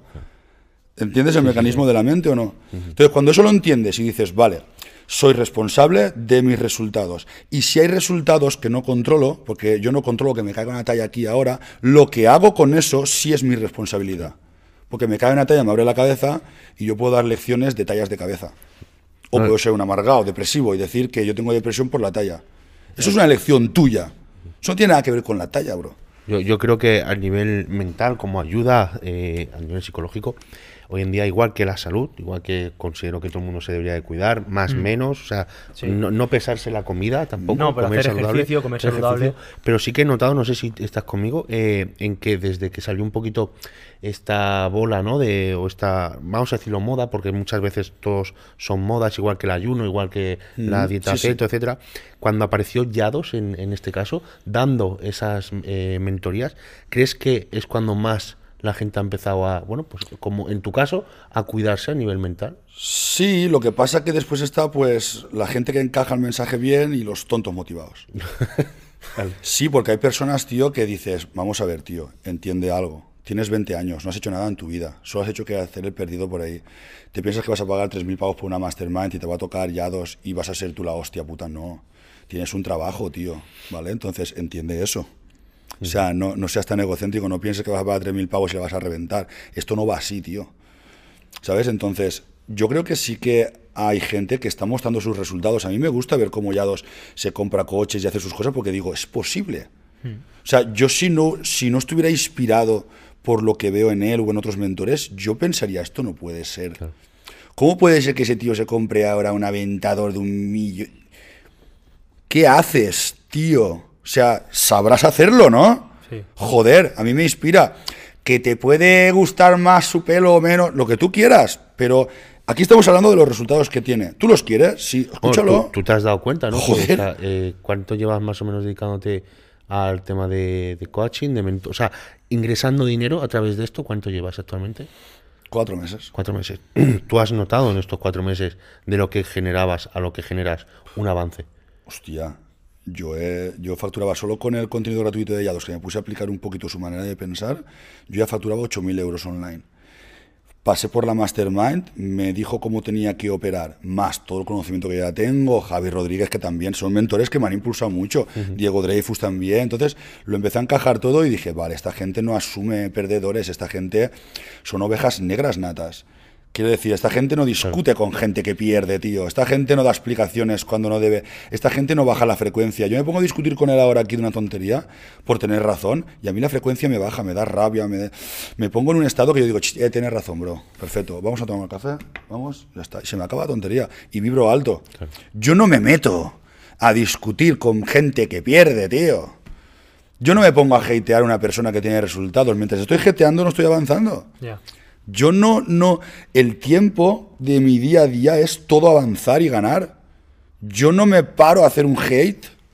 Claro. Ahora que comentas eso del hate, ayer creo que fue, ayer o antes de ayer, creo que fue ayer, si no me equivoco, subiste una historia que, había- que no había subido de un hate que te había eh, bueno, comentado algo fuera de lugar y la grabaste pero no la subiste. No la subí porque me parecía... mm, A ver, yo no quiero ser ese tipo de persona, ¿sabes? Pero sí que quiero que la gente vea que realmente todos entramos en estados de rabia y estados Claro, de... eso. ¿Sabes lo que te digo? Me, me gustaría que dijeras qué trabajo mental hiciste justo en ese momento, ¿no? Porque, Amor. porque ya, la- ya, la habías, ya la habías grabado, o sea, estabas, Sí, sí. estabas a un clic de, de subirla. De hecho, estaba con las flechitas y todo, que estaba reposteado, pero pensé, dije, Álvaro, piensa y si la quieres subir dentro de un ratito la subes, pero voy a pensar antes de ser impulsivo. Ahora pienso antes de Y accionar. que muchas veces los haters quieren eso, quieren visibilidad, quieren. es que te sacan, ahí. te sacan. bueno, sí, porque hay haters profesionales, quiero decir. Una cosa es que se- sea un tonto, pero hay haters que te llevan observando mucho tiempo y saben dónde meterte y Vale. saben, ¿sabes? Vale, a lo mejor o se meten con tu mujer o ya empiezan a... ¿Sabes lo que te digo? Ya empiezan a... Sí, sí, sí, a- a tocar Y temas. claro, los ves en Instagram a veces y a veces hay gente que, que no es nadie porque tienen cero seguidores, cero lo que pasa, pero hay gente que, que, que los encuentro, ¿eh? Los encuentro. Y yo vengo de la calle también, ¿eh? Y yo te saco la tráquea, ¿eh? Quiero decir, en como vengas a tocarme los huevos a mi hija o a mi gente o lo que sea, yo ese pensamiento aún tengo... No, no, pero que es normal, eres ser un Aún ser humano. tengo- Yo, creo- yo creo que es instintivo de. Y- de- Aún tengo- ser humano. eso es reptiliano, quiero decir, eso mi, mi instinto es supervivencia, es como decir, eh, uff, pero claro, ahora pienso y digo, vamos a ver una cosa, este chaval y analizo, este chaval, ¿qué sentido tiene que yo ahora esté aquí una hora dándole chamba a esto?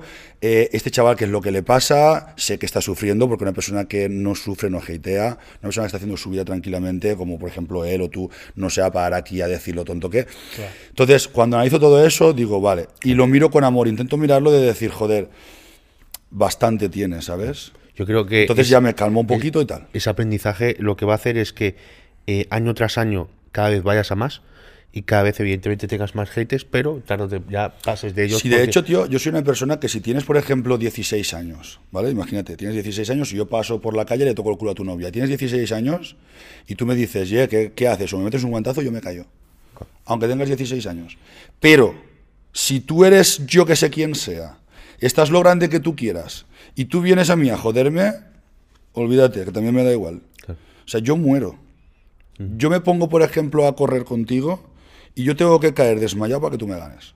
Eso es ego también, quiero decir. Sí. Pero aún tengo mis cosas. quiero decir. Yo creo que el ego, en cierto modo, puede ser incluso bueno si Es- sabes es bueno, utilizarlo. es bueno, es bueno. Porque se habla del ego como, no es que eres muy egoísta.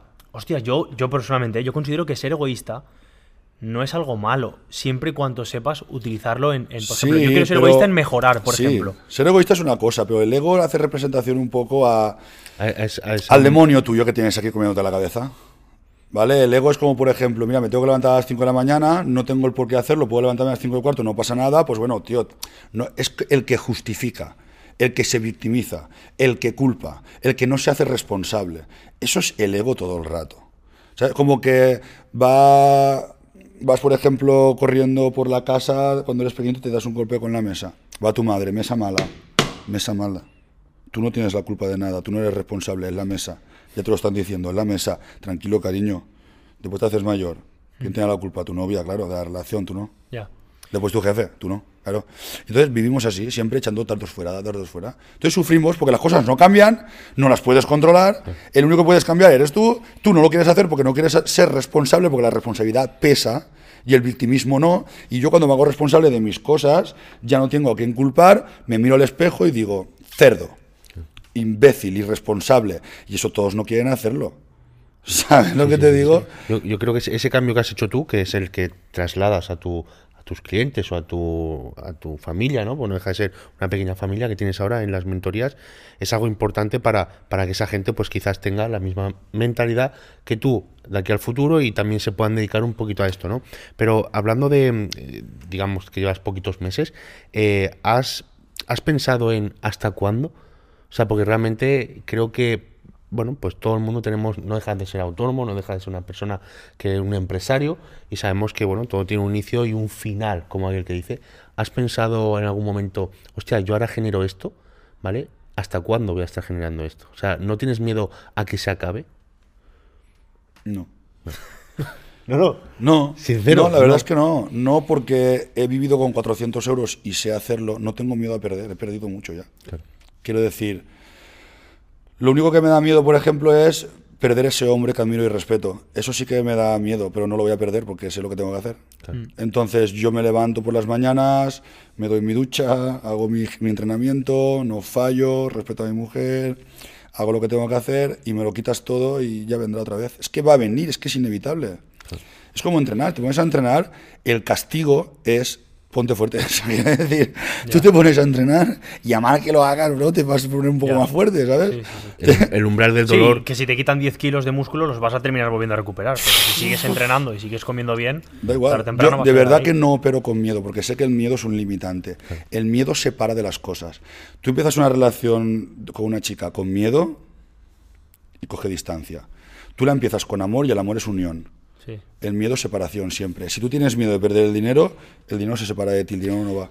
Eso es algo que yo quería comentar contigo porque se habla mucho hoy en día, ¿no? Del, del el no validarse con el dinero. Y está muy bien, pero claro, cuando, cuando te hace falta para vivir, Comer, claro, hostias, eh, no validarse con algo que te hace falta para comer o para darle alimento a tus hijas o tus hijos o, o incluso ayudar a tus padres, es difícil, Ahí ¿no? cuesta, vale, sí. cuando ya has salido de eso, o sea, cuando tu entorno está bien cubierto, ¿cómo consigues no validarte con el dinero? Es que yo no le doy, a mí me da igual lo que facture hoy. Hoy me he levantado por la mañana y tenía 3.000 euros en la cuenta de hoy.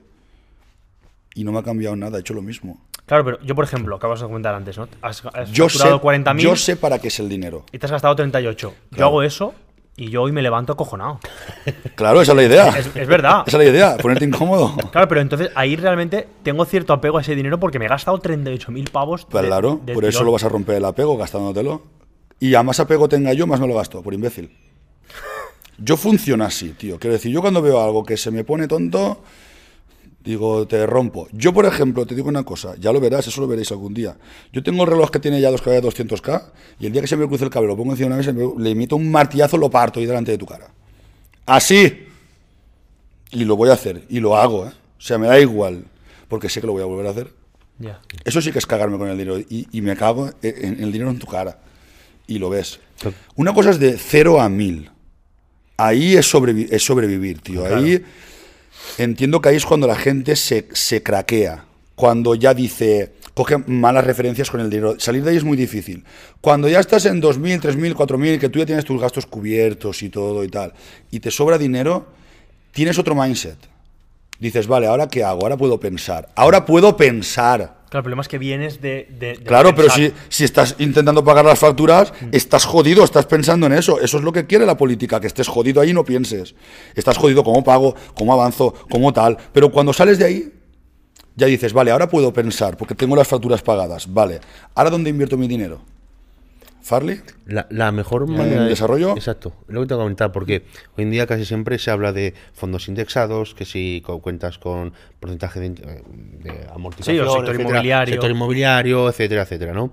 Eh, ¿Cuál es el, el momento, o tanto el momento como dónde invertir en el dinero que, que te pueda sobrar? O sea, el momento es una vez eh, tengas un ahorro o puedes re- eh, retroalimentar ese dinero que entra con tu trabajo a invertir. Yo por chungo que haya estado siempre, siempre ha habido un porcentaje de ingresos para mi desarrollo personal. Siempre, siempre, aunque gane mil euros. Me hago la idea que gano 900 y esos 100 los meto en mentorías. Yo llevo mentorizándome años. Siempre. Tú, por ejemplo, ¿dónde estás más tiempo al día? Yo, o mi despacho o en el gimnasio. Bueno, el gimnasio. Ahí está. Yo lo sé. Sí, sí, sí. ¿Por qué? Porque está el resultado Sí, sí, ahí. Despacho o gimnasio. ¿Por qué? Porque el cuerpo lo dice. Entonces, donde estás más tiempo es donde tienes el resultado. Yo, donde estoy más tiempo, por ejemplo, pues aportando valor, haciendo esto, lo otro. Entonces, el resultado es, pues, ese, que cada vez tengo más gente, tengo más tal. Es que yo no tengo resultados, ¿vale? ¿Qué haces con tu tiempo? Trabajo ocho horas, ¿vale? Y el resto, ir al bar. Y el resto, dormir. Y el resto, entonces, ¿qué esperas? Ya. ¿Qué esperas? ¿Que cambie algo? No va a cambiar. No hay, no hay una fatiga, Álvaro, porque yo, por ejemplo, a nivel personal, sí que es cierto que este año, pues al, al llevar bueno, pues una preparación, mudanzas, proyectos, etcétera, asesorías, he notado una fatiga mental. ¿Tú no, has- tú no notas fatiga mental? Claro, Ah, aunque Cuando la noto, rompo. todos nos dedicamos a lo que nos gusta, pero aún así llega un momento que eh, caes un poco en ese síndrome de burnout, ¿no? Que se llama. Sí. Estás un poco quemado porque, eh, bueno, te fatigas. Te y- toca romper. Claro. rompes. Yo, por ejemplo, mi gimnasio lo he vaciado tres veces entero, todos fuera. El, el 80% del gimnasio, digo, tú, tú me, te estás victimizando demasiado ya, tú no pones el trabajo, tú esto, tú lo otro, digo, fuera de aquí. Y me he quedado en quiebra. Y lo vuelvo a remontar mucho más fuerte por dos y con gente que me mola. O sea, yo la gente que no me gusta, si estás así en momentos dados, es porque estás haciendo algo que no te gusta o quieres cambiar y no lo cambias por miedo o porque no puedes perder la pasta, o porque tienes que aguantar ciertas cosas que no quieres, o porque tienes miedo. Entonces ahí es hora de romperlo todo y romper el miedo y pasar la barrera del miedo. Fuck. Y cuando la pasas y te sacrificas, la vida lo sabe y te dice, ahora sí.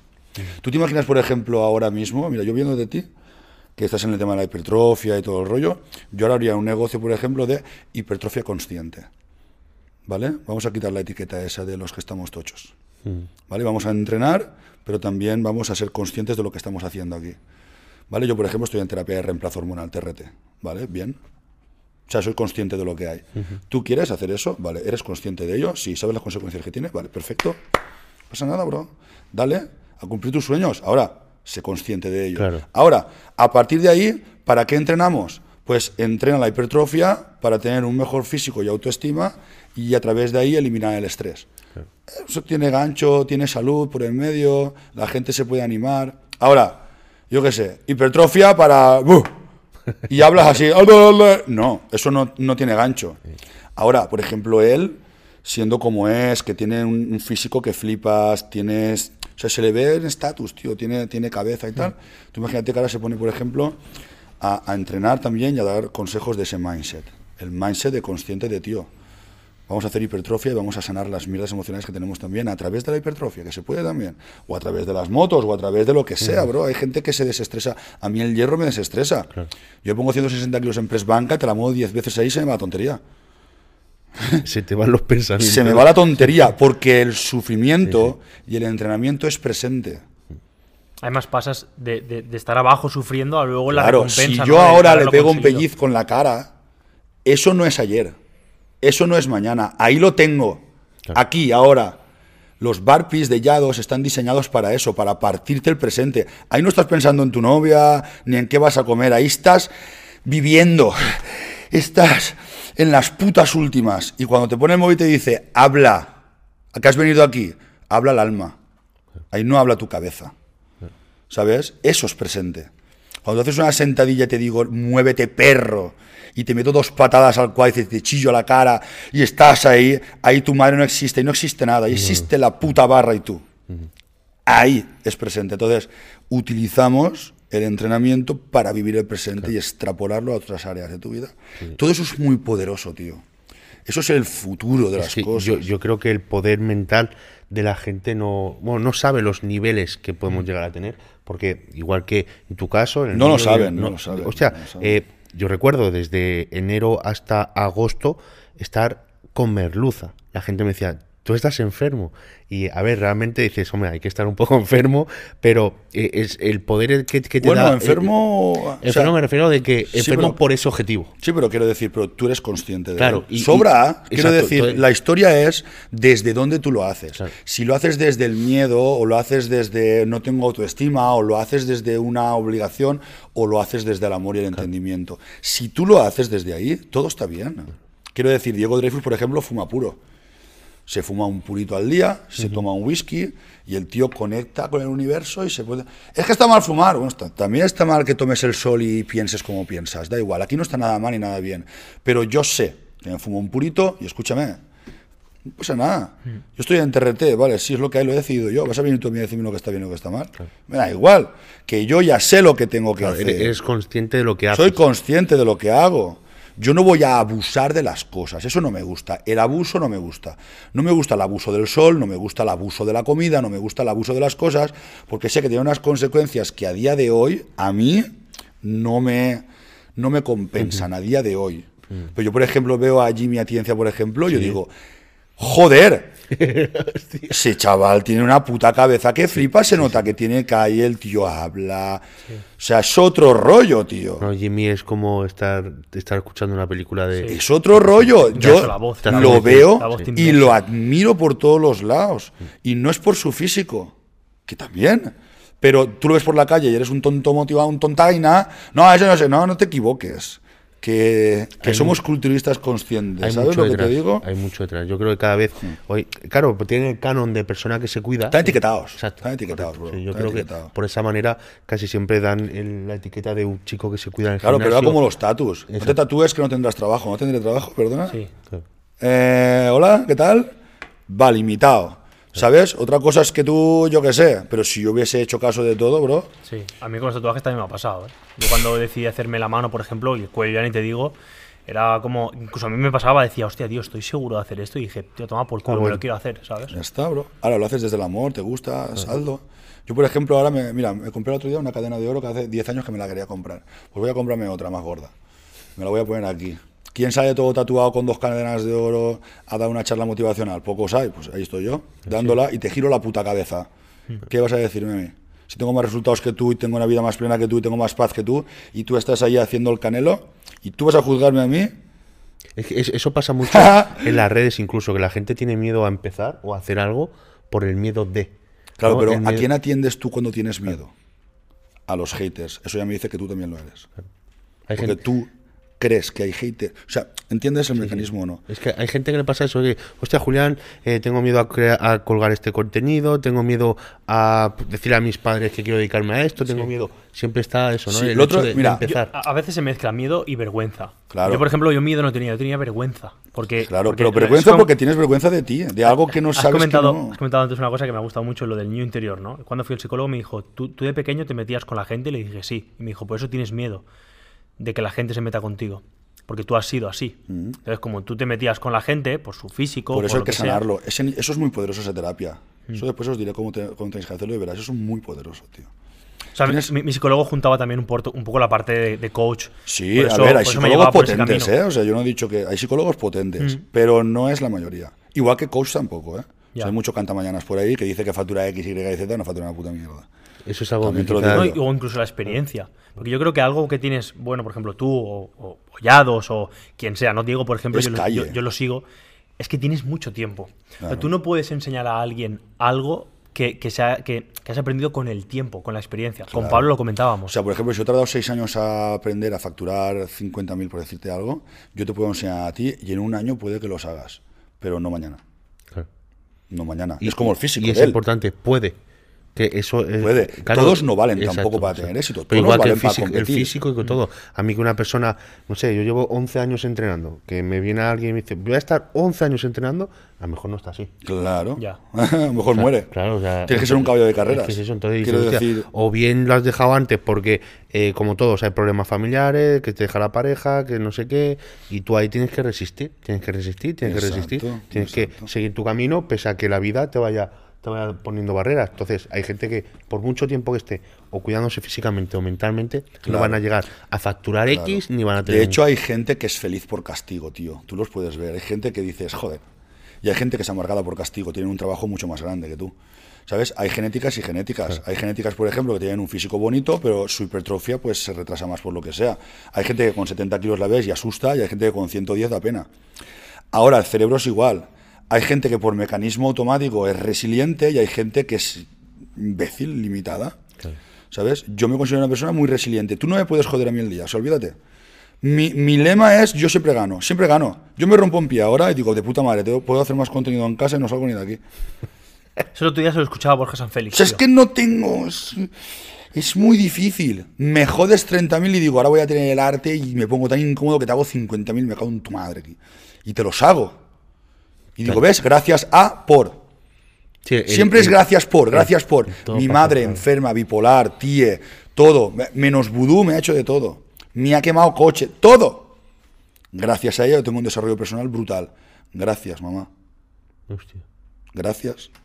Si así no fuese por ella, yo sería, no sé, mejor no tendría las herramientas que tengo ahora. Yo le doy gracias cada día a mi madre, tío. Sí, es que to- o a mi todo padre, por algo, claro. ¿sabes? O incluso a mi abuela por morir, mira cómo te lo digo. Mi abuela era mi madre. Y la gente decía, hostia, cuando se muera la abuela de este chaval, lo pasará fatal, tal y cual, para nada. O sea, yo la única palabra que me salió cuando murió, cuando murió mi abuela fue gracias. ¿Gracias de qué? Gracias por 30 años al lado mía. Por darme todo lo que nadie me ha dado. ¿Quién ha tenido una abuela 30 años haciéndole todo, bro? Si mi abuela me ponía hasta las galletas encima de la mesa. Eso es para, eso es para criticar yo a la vida, para que me han quitado el qué. Si eso es un regalo, imbécil. O sea, yo no me entra en la cabeza tener que decirle a la vida que me ha quitado algo cuando me ha regalado 30 agradecer. años una mujer a mi lado. Entonces, como vivo agradecido cada día, el agradecimiento es algo que, que llega a mí. Sí, sí, no. sí. Yo, por ejemplo, esta botellita de agua, digo, qué guapo, tío. Yo todo, flipo con todo. Veo esa escalera ahí que tienes ahí de madera, digo, qué guapo, tío. Todo lo toco, todo lo... Eres, eres agradecido. sí, sí. Siempre, Esto siempre, pusieron, siempre. pusieron un ejemplo, fui eh, Mentes Expertas, ¿te suena? Sí, sí, claro. Pues fui el otro día a, un- a una, a una- una conferencia de una chica y comentó algo muy, muy importante, supongo que a ti te lo habrán dicho, bueno, a mí, todos los psicólogos, de apunta al día tres o cinco cosas que te hayan pasado buenas o hayas, ¿no? hayas, eh, hayas vivido que sean buenas para ti. O sea, puso el ejemplo de una persona que le vino eh, ciega, ¿vale? Claro, le dijo, apunta cosas buenas que hayas visto, que claro, un ciego dices tú, que me va a traer.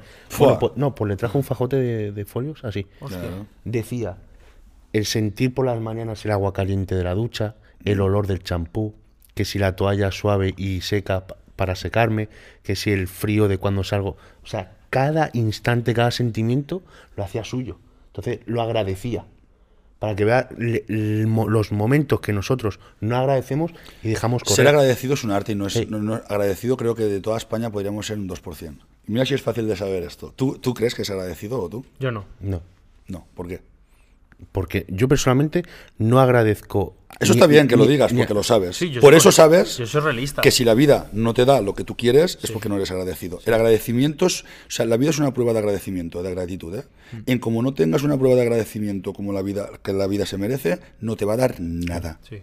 De hecho, es, algo que estoy intentando mejorar. porque Mi novia me lo dice Entonces, mucho. mira esto. Yo ahora, por ejemplo, le arranco los ojos de la cara a Kevin. De aquí dos semanas le quito la vista, le quito los ojos. Date cuenta la importancia que tendría eso para él. ¿eh?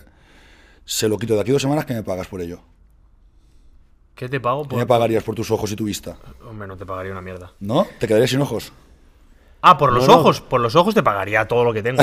que tampoco es mucho, pero te lo te No, no, no, todo. pero quiero decir, a ver si entiendes Sí, esto. pues Te arranco los ojos, Pues imagínate lo que. Claro, lo que vale. pero, pero tú te levantas todos los días con tus ojos y, y ni siquiera piensas en ellos, ni dices, hostia, qué guapo, tío. No, no, no. Claro. Entonces, a mí me puedes vender la moto.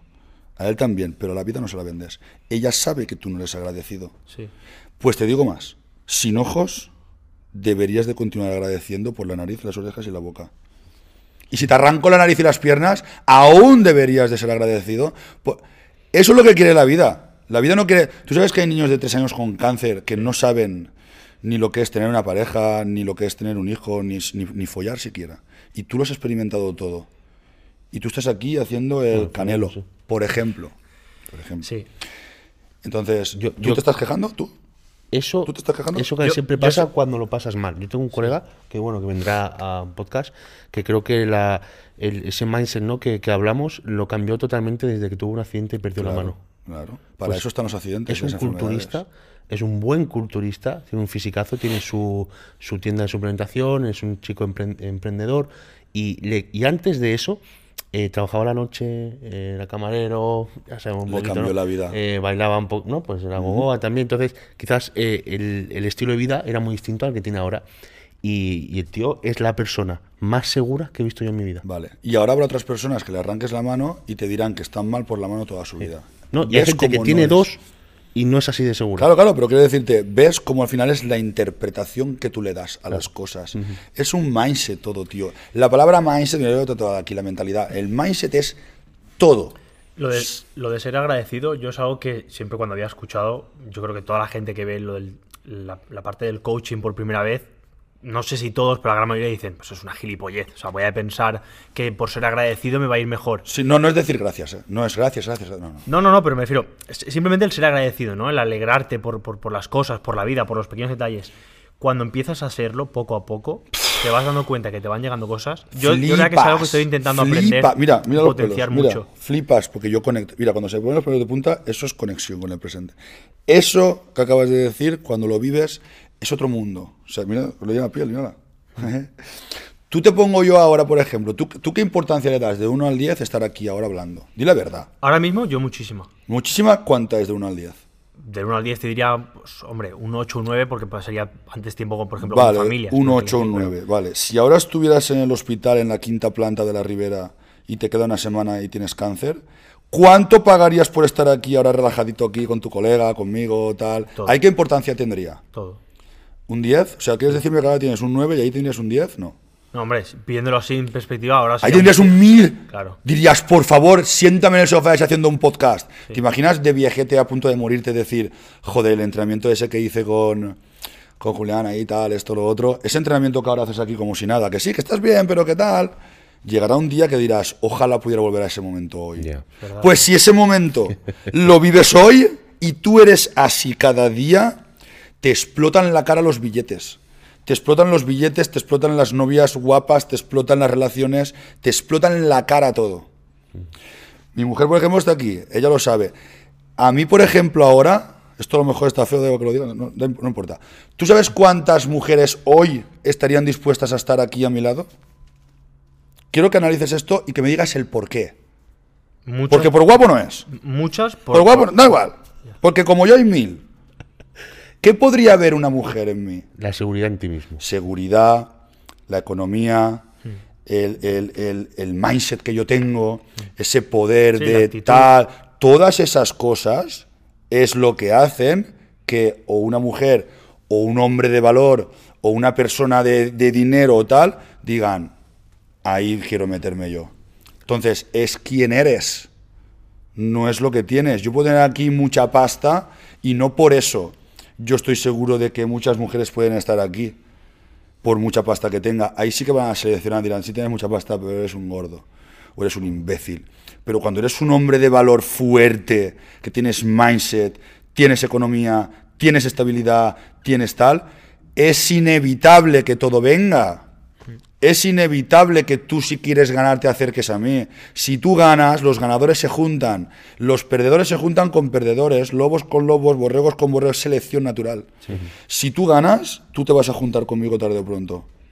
Si yo tengo desarrollo personal cada vez más y mi mujer se mete en el tema del desarrollo personal, cada vez nos entenderemos más y iremos más alineados. Pero si ella el desarrollo personal se lo pasa por el forro, yo estoy seguro que en, en unos meses o en un año esto se rompe. No cuajamos. ¿Sabes? Ella es una persona de valor. Entonces, ¿qué tíos puede tener? Los que quiera. ¿Por qué? Porque tiene presencia, tiene autoestima, sabe decir no, sabe decir sí, tiene economía, claro que se le van a acercar todos, pero no por guapa, sino porque, por quién es. O sea, las tías que se acerquen a él no se van a acercar solo por el físico. Puede entrar una chica por el físico, por el dinero, pero si al final no le entra a él, dirá, toma por culo.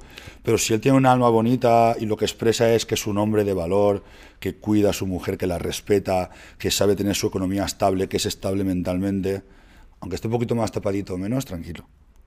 Tranquilo que esa mujer va a estar ahí. Sí, que te por el pack completo. Yo cuando me he convertido en esa persona he dejado de ser todo lo celoso y posesivo que yo era.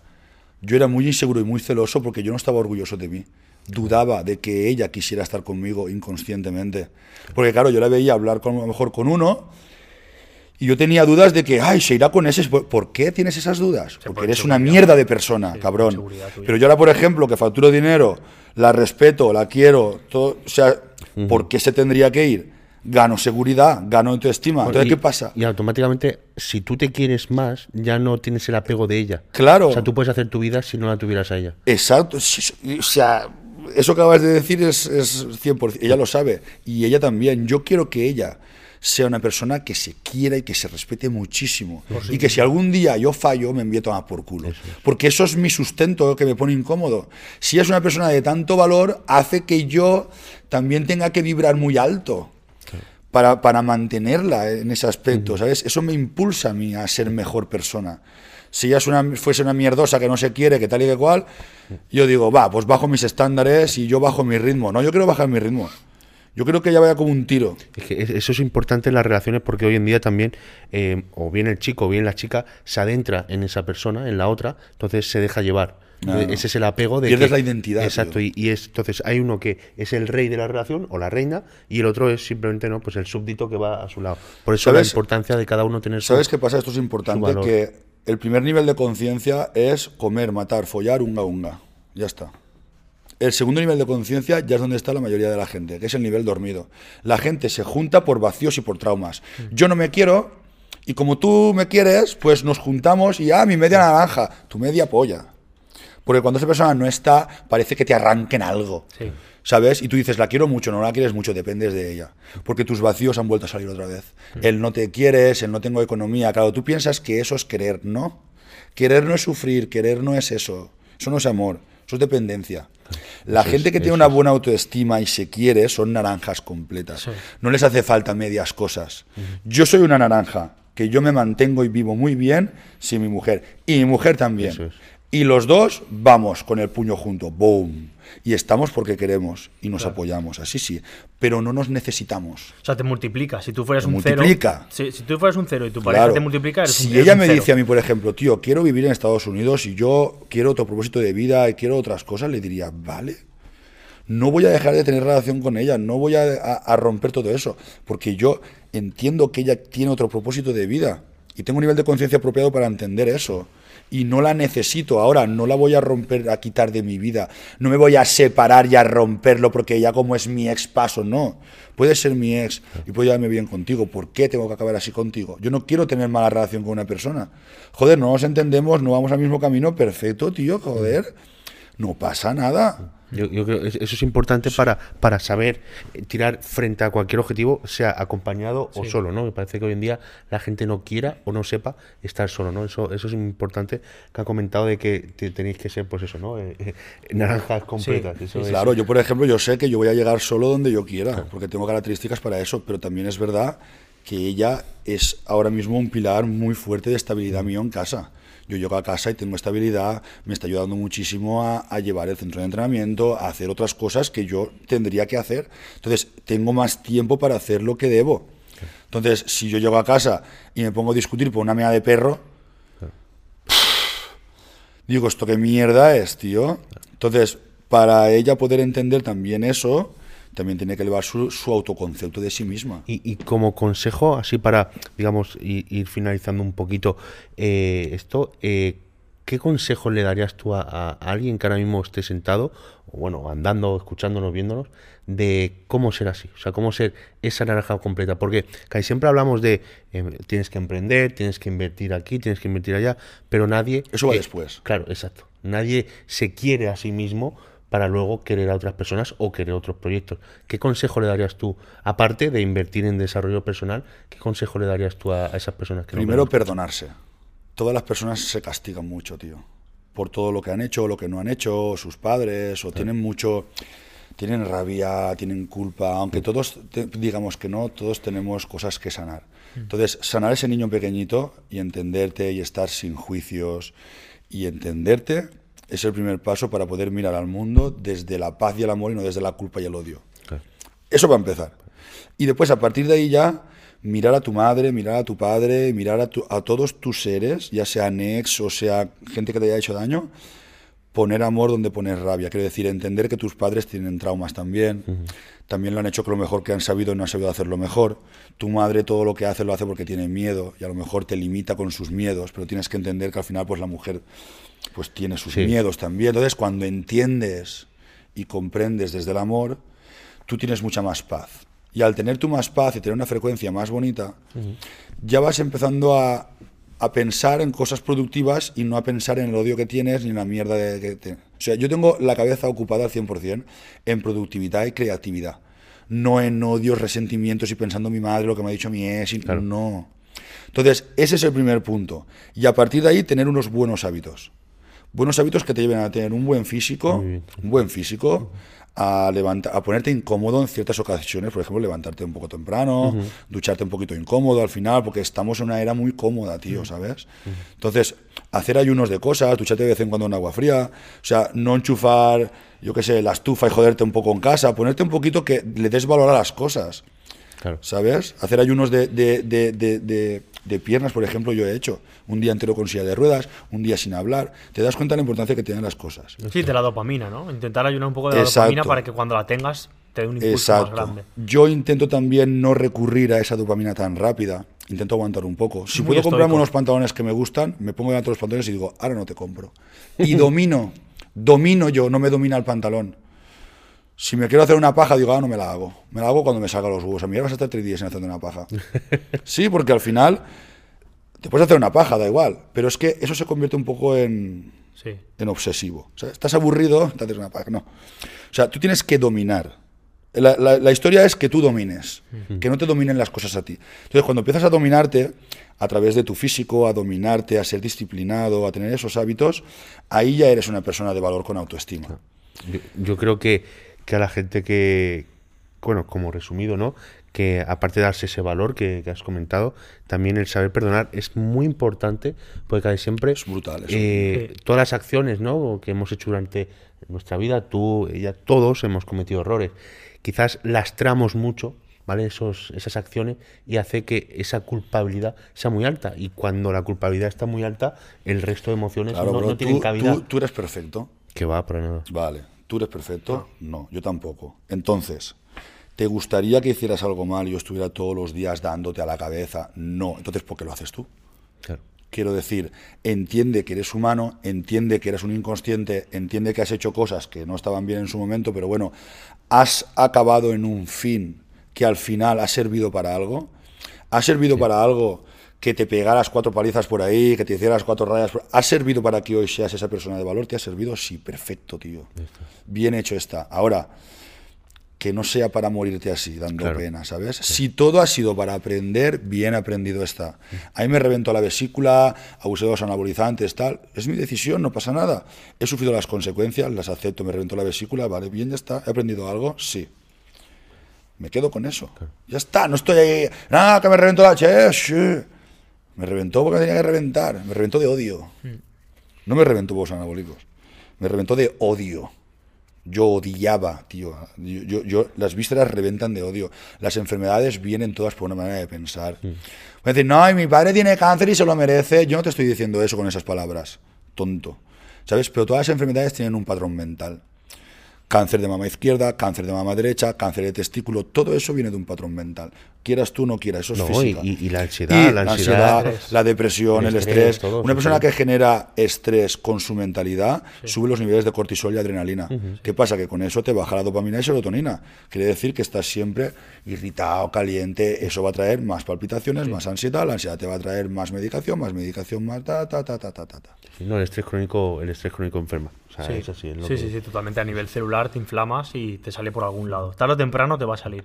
Quizás no en un año, quizás nunca, pero, Te sale. pero te es sale, probable que sale, salga. sale, probable que salga. Y- ahora para acabar, tío, me gustaría también preguntaros a vosotros. Hostia, qué bueno, nunca nos han preguntado. Me gusta, me gusta. Ah, sí, sí, es sí. disruptivo de verdad, ¿eh? ¿Qué, qué haces tú ahora, Kevin? O sea, ¿qué, qué es lo que estás haciendo? O sea, ¿por qué esto de podcast? ¿O qué es, qué es- qué es- qué- el cambio ese de mindset? ¿Por qué ha venido eso? Porque tú estabas entrenando, competías también, todo eso, ¿no? Cuéntame así un poco en dos minutos, ¿va? Yo, mira, yo siempre he querido ser mi mejor versión, es algo que, que desde hace muchísimo tiempo creo que nunca lo había puesto en acción y desde, en gran parte, desde que estoy con mi novia, por no decir la gran mayor parte desde que estoy con ella, me hizo cambiar el chip de decir, tío, dices mucho lo que quieres, pero no accionas, ¿no? No estás actuando. Y gracias a- Procrastinas, ¿no? Procrastinabas. Sí, pero muchísimo. Siempre decía, "Ah, si yo subiera vídeos, si yo tal, si yo, si yo, si yo, si yo, pero nunca lo hacía, ¿no? Y sobre todo gracias a ella empecé a hacerlo. Con Julián a posteriori también, me ha ayudado mucho a decir, tío, si él lo hace, yo también lo hago, ¿no? Vamos a hacer el podcast, le damos caña, tío. Y la verdad es que ahora estoy en un punto, me considero, bueno, creo que estoy en el mejor punto de mi vida. Tengo muchísimas ganas de seguir creciendo como persona. Pero estás con gente que te impulsa Sí. y te pone incómodo. y- y estas charlas, de verdad, lo decía antes, justo he subido la historia en Instagram, me gustan mucho porque poco a poco estoy intentando también mejorar te retroalimenta todo des- eso. mi desarrollo personal, ¿vale? Claro, Por ejemplo, eh, a Julián se lo decía el otro día, estoy leyendo mucho y viendo muchos vídeos sobre el estoicismo porque me gusta mucho esa forma de pensar. Lo aplica. Sí. Aplica. Y, y claro, estoy ahora, he cogido información, ahora me falta aplicarme. Esa, ahí falla. Por eso te he preguntado tantos consejos prácticos, Sí, ¿no? sí, porque, sí, sí, porque la teoría es muy bonita, pero a mí la teoría me da igual. Yo llego a un punto que quiero ponerlo en práctica. Yo siento rabia, quiero que me digas cómo quitármela. Vale, pues así, perfecto, de puta madre. Ahora que me vaya a casa, lo empiezo a... a- Hay técnicas a- a para quitar la rabia de alto impacto, por ejemplo. Eh, Javier Rodríguez la hace. Coge un tío Muay Thai, de Muay Thai, pero súper profesional, y te, te empieza a sacar esa rabia como puede, te venda los ojos, te saca la rabia, te quita y te dice, le pégale a ese. Y te mete un palizón que te escalda. O sea, y te entiendes que al final, por mucha rabia que tengas y por mucho que tú eh, quieras, al final tienes que rendirte. No vas a poder más que la vida. En fuerza no se opera. Se opera desde el poder. Quiero decir, ¿lo has entendido ya? ¿Te, te meto dos más? No vas a poder. No vas a poder. Por mucha rabia que tengas, por mucha fuerza que tú hagas en la vida, que te rindas, bro. Que esto no va contigo, que no vas a controlar nada. Que te meten dos castañazos y se te va la tontería. ¿Sabes? Que te desahogues, que lo trabajes, que canalices la rabia para hacer proyectos importantes como estos. Y con la misma rabia que te da que, que seas una persona de mierda, por ejemplo, pues te miras al espejo y con esa rabia dices, ahora voy a reventar el podcast este y te, te voy a... Sí. Es ahí, canalízala la rabia. No la quieras quitar, canalízala por ahí. Es canalizarla. Sí. Por- yo soy rabioso y lo seré siempre. Me da rabia que, yo que sé cosas que dices, tío, esto te da rabia, sí. Ahora, me meto y digo, hoy voy a ayudar a 20 personas, le voy a cambiar la puta vida hoy a esas. Hoy voy a facturar 3.000 pavos ahora. Y- y meto la rabia ahí. Sí. Y la canalizo de esa forma. Es canalizarlo, no es quitártela, ¿sabes? Sí, sí, totalmente. Eso es algo que, que estoy intentando, ¿no? Por ejemplo, el podcast a mí creo que a nosotros nos ayuda mucho a aportar valor a la gente Claro. de forma gratuita. Claro. De hecho, incluso perdiendo dinero. Pero Eso te llena de a ti, a ti como persona. Sí. Eso te llena que flipas. Sí, porque luego nos llegan los mensajes, y es algo brutal, nos llegan los mensajes de, tío, he empezado a emprender o, o- Claro. o me has cambiado el chip. Estás impulsando a gente. Y digo, tío, me parece brutal que estemos ayudando a la gente a salir adelante y a, sa- y a ser su mejor Si versión. ellos continúas así, es inevitable que en seis meses, siete, un año, te caigan las cosas. Te van a caer, bro. La gente quiere juntarse con gente que gana. Tú sabes la, la cantidad de gente que gana, que se junta conmigo, que los veo y digo, pues sí, hay mucha porquería en España de gente que no gana y pierde. Mm. Pero ¿sabes la gente que tiene fuerza y ganas? No, pero de puta otra vez. O sea, veo gente que se deja la, la polla y dice, "Buah, este chaval la va a romper. Necesitan tiempo, porque las cosas no son rápidas. Pero es cuestión de un año o dos o tres. Tú te pones aquí con él a darle, a darle, a darle. Sí. Te juntas hoy conmigo, mañana tal. Ah, me voy a Andorra, me caes bien, vente para Andorra, siéntate allí y ya estás ahí. Es, es muy importante con quién te rodeas. Claro, tío. El hecho de. por es que es así por las energías. Sí. Cuando tú vas a un colega eh, más. Bueno, que está en su zona de confort, que, que no es malo, ¿no? Tampoco, pero no está en tu misma sintonía.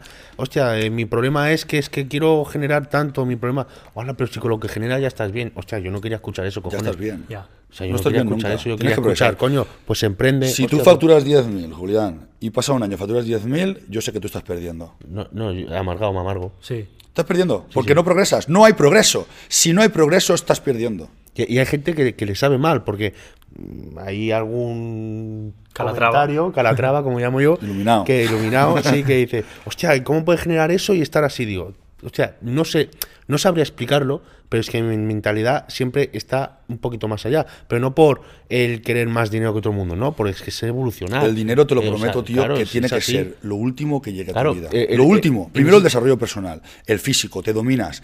Y te aseguro que si tienes desarrollo personal y te dominas tu cuerpo y, y pones amor en las cosas y aportas valor al mundo, el dinero un día te cae. Y entonces lo disfrutas. Claro. Sabes cómo manejarlo.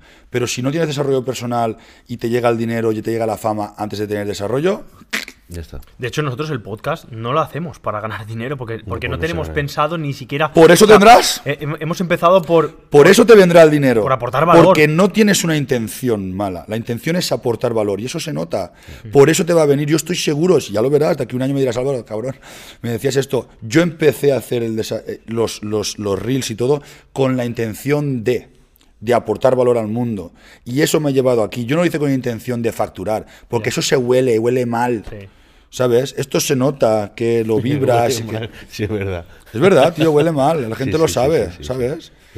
¿Y tú, Julián, qué, qué es- qué estás haciendo ahora? Yo, mira, yo creo que estoy en un punto en el cual tengo que, como te he comentado, agradecer, pero agradecerme a mí mismo, porque muchas veces agradezco a la vida, no, pero también tenemos que agradecernos el haber evolucionado, Claro, tío. que es algo que yo no veo, porque por ejemplo el otro día iba a hacer los típicos objetivos de 2024 y dije, joder Julián, ¿por qué vas a la 2024 si no te has felicitado por los que has hecho en el 2023? Eso es. Entonces, yo tengo que empezar a vivir un poquito más ¿no? el presente, de agradecerme todo lo que voy consiguiendo, y ahora estoy en ese punto de aprender a hacer eso y sobre todo a seguir en 2020, bueno, ya sí, 2024, a intentar, eh, sobre todo pues con Kevin, con gente que me aporta, porque yo durante este año sí que he estrechado mucho mi círculo, pero por eso, porque quizás me causaba un poquito... Conmigo quiero también dec- cuenta. no quiero decir frenarme, porque cada uno es como es, pero sí que me causaba un poquito esa ansiedad de, joder, cada, cada uno no tenía sus pensamientos, no eran iguales que los míos. Entonces yo he tenido que bueno, alejarme que, de tú, personas que, tú muy quieras a importantes. una, que tú quieras a una persona no quiere decir que la quieras en tu círculo. Yo quiero, por ejemplo, a mis amigos y no los quiero en mi círculo porque sé que pierden. Los, los amo. Yo quiero a mi madre, pero yo no voy a aceptar consejos de mi madre ni a rodearme con mi madre porque mi madre tiene hábitos que a mí no, no van conmigo. ¿Quiere decir que no la quiera? No, porque tengo desarrollo personal. Ella no lo entiende, pero yo sí, digo, pobrecita. Ella piensa que yo me aparto porque no, no me aparto porque te odien y no te quiera, sino porque no estás alineada con, con, con mi propósito simplemente. Entonces, tío, tú alíñate con tu propósito y esa moral que nos han enseñado siempre de que si eres bueno eres malo, tío, olvídate. Ya. Júntate con la gente que te aporte, que te, esté tu misma liga, en tu misma tal, y los otros los respetas, los, o sea, Sí, quiero sí. decir, pero no te juntes con gente que no que te limita. No, tío. nada, nada, yo incluso, yo lo notaba, ¿no? Que a veces ya me, come- me contaban, bueno, ¿sabes? Lo que has comentado me ha gustado porque hay personas que ven en la pena. Y yo tenía personas que vean en la pena No, y joder, cuando- digo, hostia, tío, ahora no estoy para escucharte. o sea, suficiente, coño. ¿Sabes qué pasa lo malo de eso? Que lo normalizas tú Claro. y tú después dices, te crees que es normal, pero no es normal. Hay gente que vive súper contenta, tío. Sí. Tú te juntas conmigo todo el día y, y acabas frenético. En dos días dices, me cago en Dios, para, cabrón. O sea, no paras de, de ganar, no paras de mover, que te lo diga ella. O sea, es una cosa que, que es frenética, ¿sabes? Pero sin miedo. Es ganar, ganar y, y- y- y sin miedo. Dices, joder, esto, esto mola, tío. Eso es lo que nos enseñan los podcasts, de que Sí. eh, tanto incluso cuando fuimos a Barcelona, que tendrá que salir en enero, un empresario que de facturar un, un millón, ¿no? Era más o menos. No, eh, 1.8 a uno- cero. un- de 1.8 a cero, ¿eh? Y tú Pero lo de la veías, mañana, tú lo veías así, dice, ¿tienes miedo? No. Dice, de cuando me arruiné no tenía miedo, no, o sea, y dices, joder. Pero vamos a Es ver, además- Tony Robbins, Tony Robbins. Imagínate que mañana quiebra. Todo, todas sus empresas quiebran. ¿Tú te sentarías aquí con Tony Robbins y escucharías un consejo de Tony Robbins o que esté quebrado? Yo sí. ¡Hombre, cabrón! Entonces, ¿qué pasa? Que esa gente quiebra, pero su mentalidad no quiebra. Ese va a volver a hacer otra vez eso. Eso es lo que comentaba, ¿no? Y, Sí. y muchos comentan de que aunque tú te vayas a la ruina. Por eso pero tengo miedo. ha- Has cogido unas habilidades, ¿no? Se Claro, suele llamar.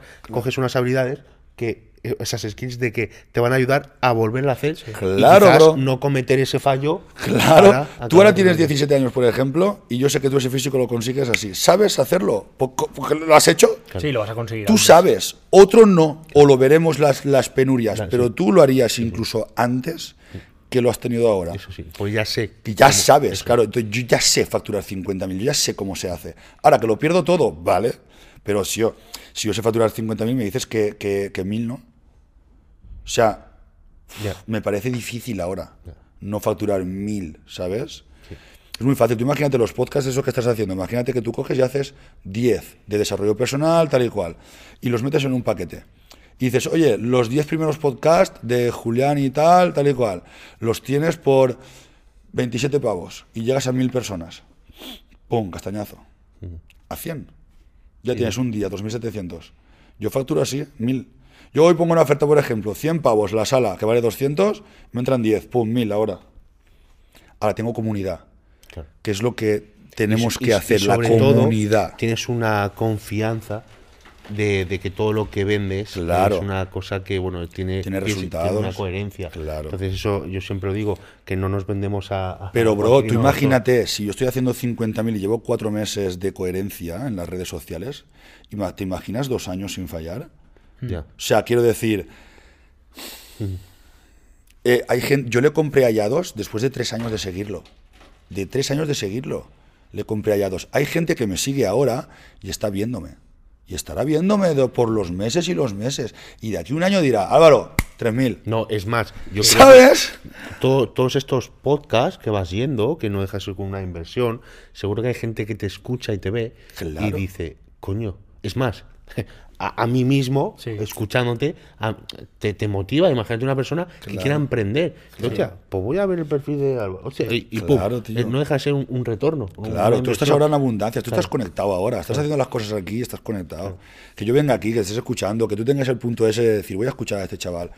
Yo, por ejemplo, con Javi Rodríguez, cuando me puse a hablar al lado de él, es un tío que lleva ocho años haciendo conferencias por toda Latinoamérica, estaba cagado de miedo, era mi mastermind y estaba cagado. Pues yo cagado, delante de todos, dije, oye, estoy cagado. Tengo una mierda sin el culo. Si me quedo bloqueado es lo que hay. Y todos me dijeron, vale, ya me he vulnerabilizado. Quiero decir, Claro. ya no estoy rígido. No salgo ahí como que, no, no, estoy bien. No, no, no. Dilo, tío. Estás empezando, estás facturando cero. Dilo. No pasa nada. Si eso te hace humano, vale. Estoy facturando cero. Ahora, voy a ponerme aquí. Ya en seis meses me veréis a mí. Es que me salgo en la cámara y tengo vergüenza. Vale, pues sal con vergüenza y dilo. Tengo vergüenza de salir en la cámara, pero yo salgo y tú no, papanatas de mierda. Y estás ahí detrás. De aquí seis meses te enviaré el mismo audio, la misma imagen y lo verás. Y de aquí seis meses le dices, ¿te acuerdas de este vídeo? Mira el de este. ¿Sabes dónde continúas tú? Sentado en el sofá. Yo gano, tú pierdes. ¿Lo ves? O sea, es que yo tengo patos. Ganar es ganar. Yo no me burlaría de una persona que está empezando a hacer algo, tío. No, que va, que va, que va. Mira, que va. ¿Me eso, entiendes? Justamente ayer estaba en el gimnasio y hubo un- dos chavales, mm, pesarían 60 kilos. ¿Vale? No, no pesarían mal. Incluso el chaval antes pesaba 40 y se subió 20, ¿sabes? Digo, joder, y aún así está, está bajito de peso. Pues un chaval, pues hicieron una foto y tal, y para mí me gusta siempre animar a la gente que está empezando. Y hubo un, un hombre que en el, en, el, en el vestuario estaban ellos posando, los chavalillos estos, y todos hemos empezado a posar y, tío, y no tenemos ni físico ni nada. Y hostia, y estaban, y mira, mira, estos ahí posando, no sé qué. Hostia, pues yo fui, me acerqué a ellos, a los Claro chavalillos, y sí, oye, tío. seguir así. Digo, vosotros darle. Claro que Digo, sí, claro que sí. eh, creo que es importante. Pero ¿sabes por qué? Porque tú has sido Coño, así. porque yo sí. Eso claro, te hace grande, Claro, pues yo, yo estado en la. Claro, a mí que, que las personas se, se- Bueno, lo que tú dices, ¿no? Factura cero. fa- Nadie es más que nadie, porque ese que factura. O mejor dicho, alguien que se, se pudo reír de tu primer reel hace cuatro meses. Ahora me compra. Yo, se- yo se lo digo. Yo la gente que me decía del físico, yo cuando empecé a entrenar me quería poner más grande, más grande. Porque decía, ¿para qué voy a hacer una definición si no tengo nada que sacar? Si es que es una definición, es algo absurdo, ¿no? Años después, y esto no es coña, he llevado a gente que cuando entraba en el gimnasio me miraba por encima de los hombros. Y, y- y ahora digo, mira, ahora, ahora eres tú el tonto, que no es que me estás mirando por encima de los hombros, es que me estás pagando para que te ayude Claro. a conseguir algo, a conseguir en este caso un cambio Yo me hacía los tapes con 18 años, se burlaban y ahora me pagan para que eso los haga yo a ellos. Es que es así, tío, quiero decir, ¿sabes? Pero se nota el punto de humildad, por ejemplo. ¿Sabes? Yo, por ejemplo, él es disruptivo por naturaleza. ¿Por qué? Porque yo lo veo tan tocho, tan fuertaco, que el primer aspecto es wow. Y después lo veo a lo mejor con un perrito jugando y riéndose y digo, hola. O sea, es muy disruptivo, eso mola. Él puede aprovechar ese físico para transmitir el físico y el corazón y decir, joder. E- Eso es algo que no iba, no casaba mucho. Yo empecé en pandemia, en, en redes, y yo empecé con algo que creo que siempre se me ha caracterizado, que es el humor. A mí yo bueno, soy de Málaga, soy del sur, y algo que siempre ha ido conmigo es pues quit- que tener la vida un poquito, darle un poco de salseo ¿no? a, a- a- a la vida.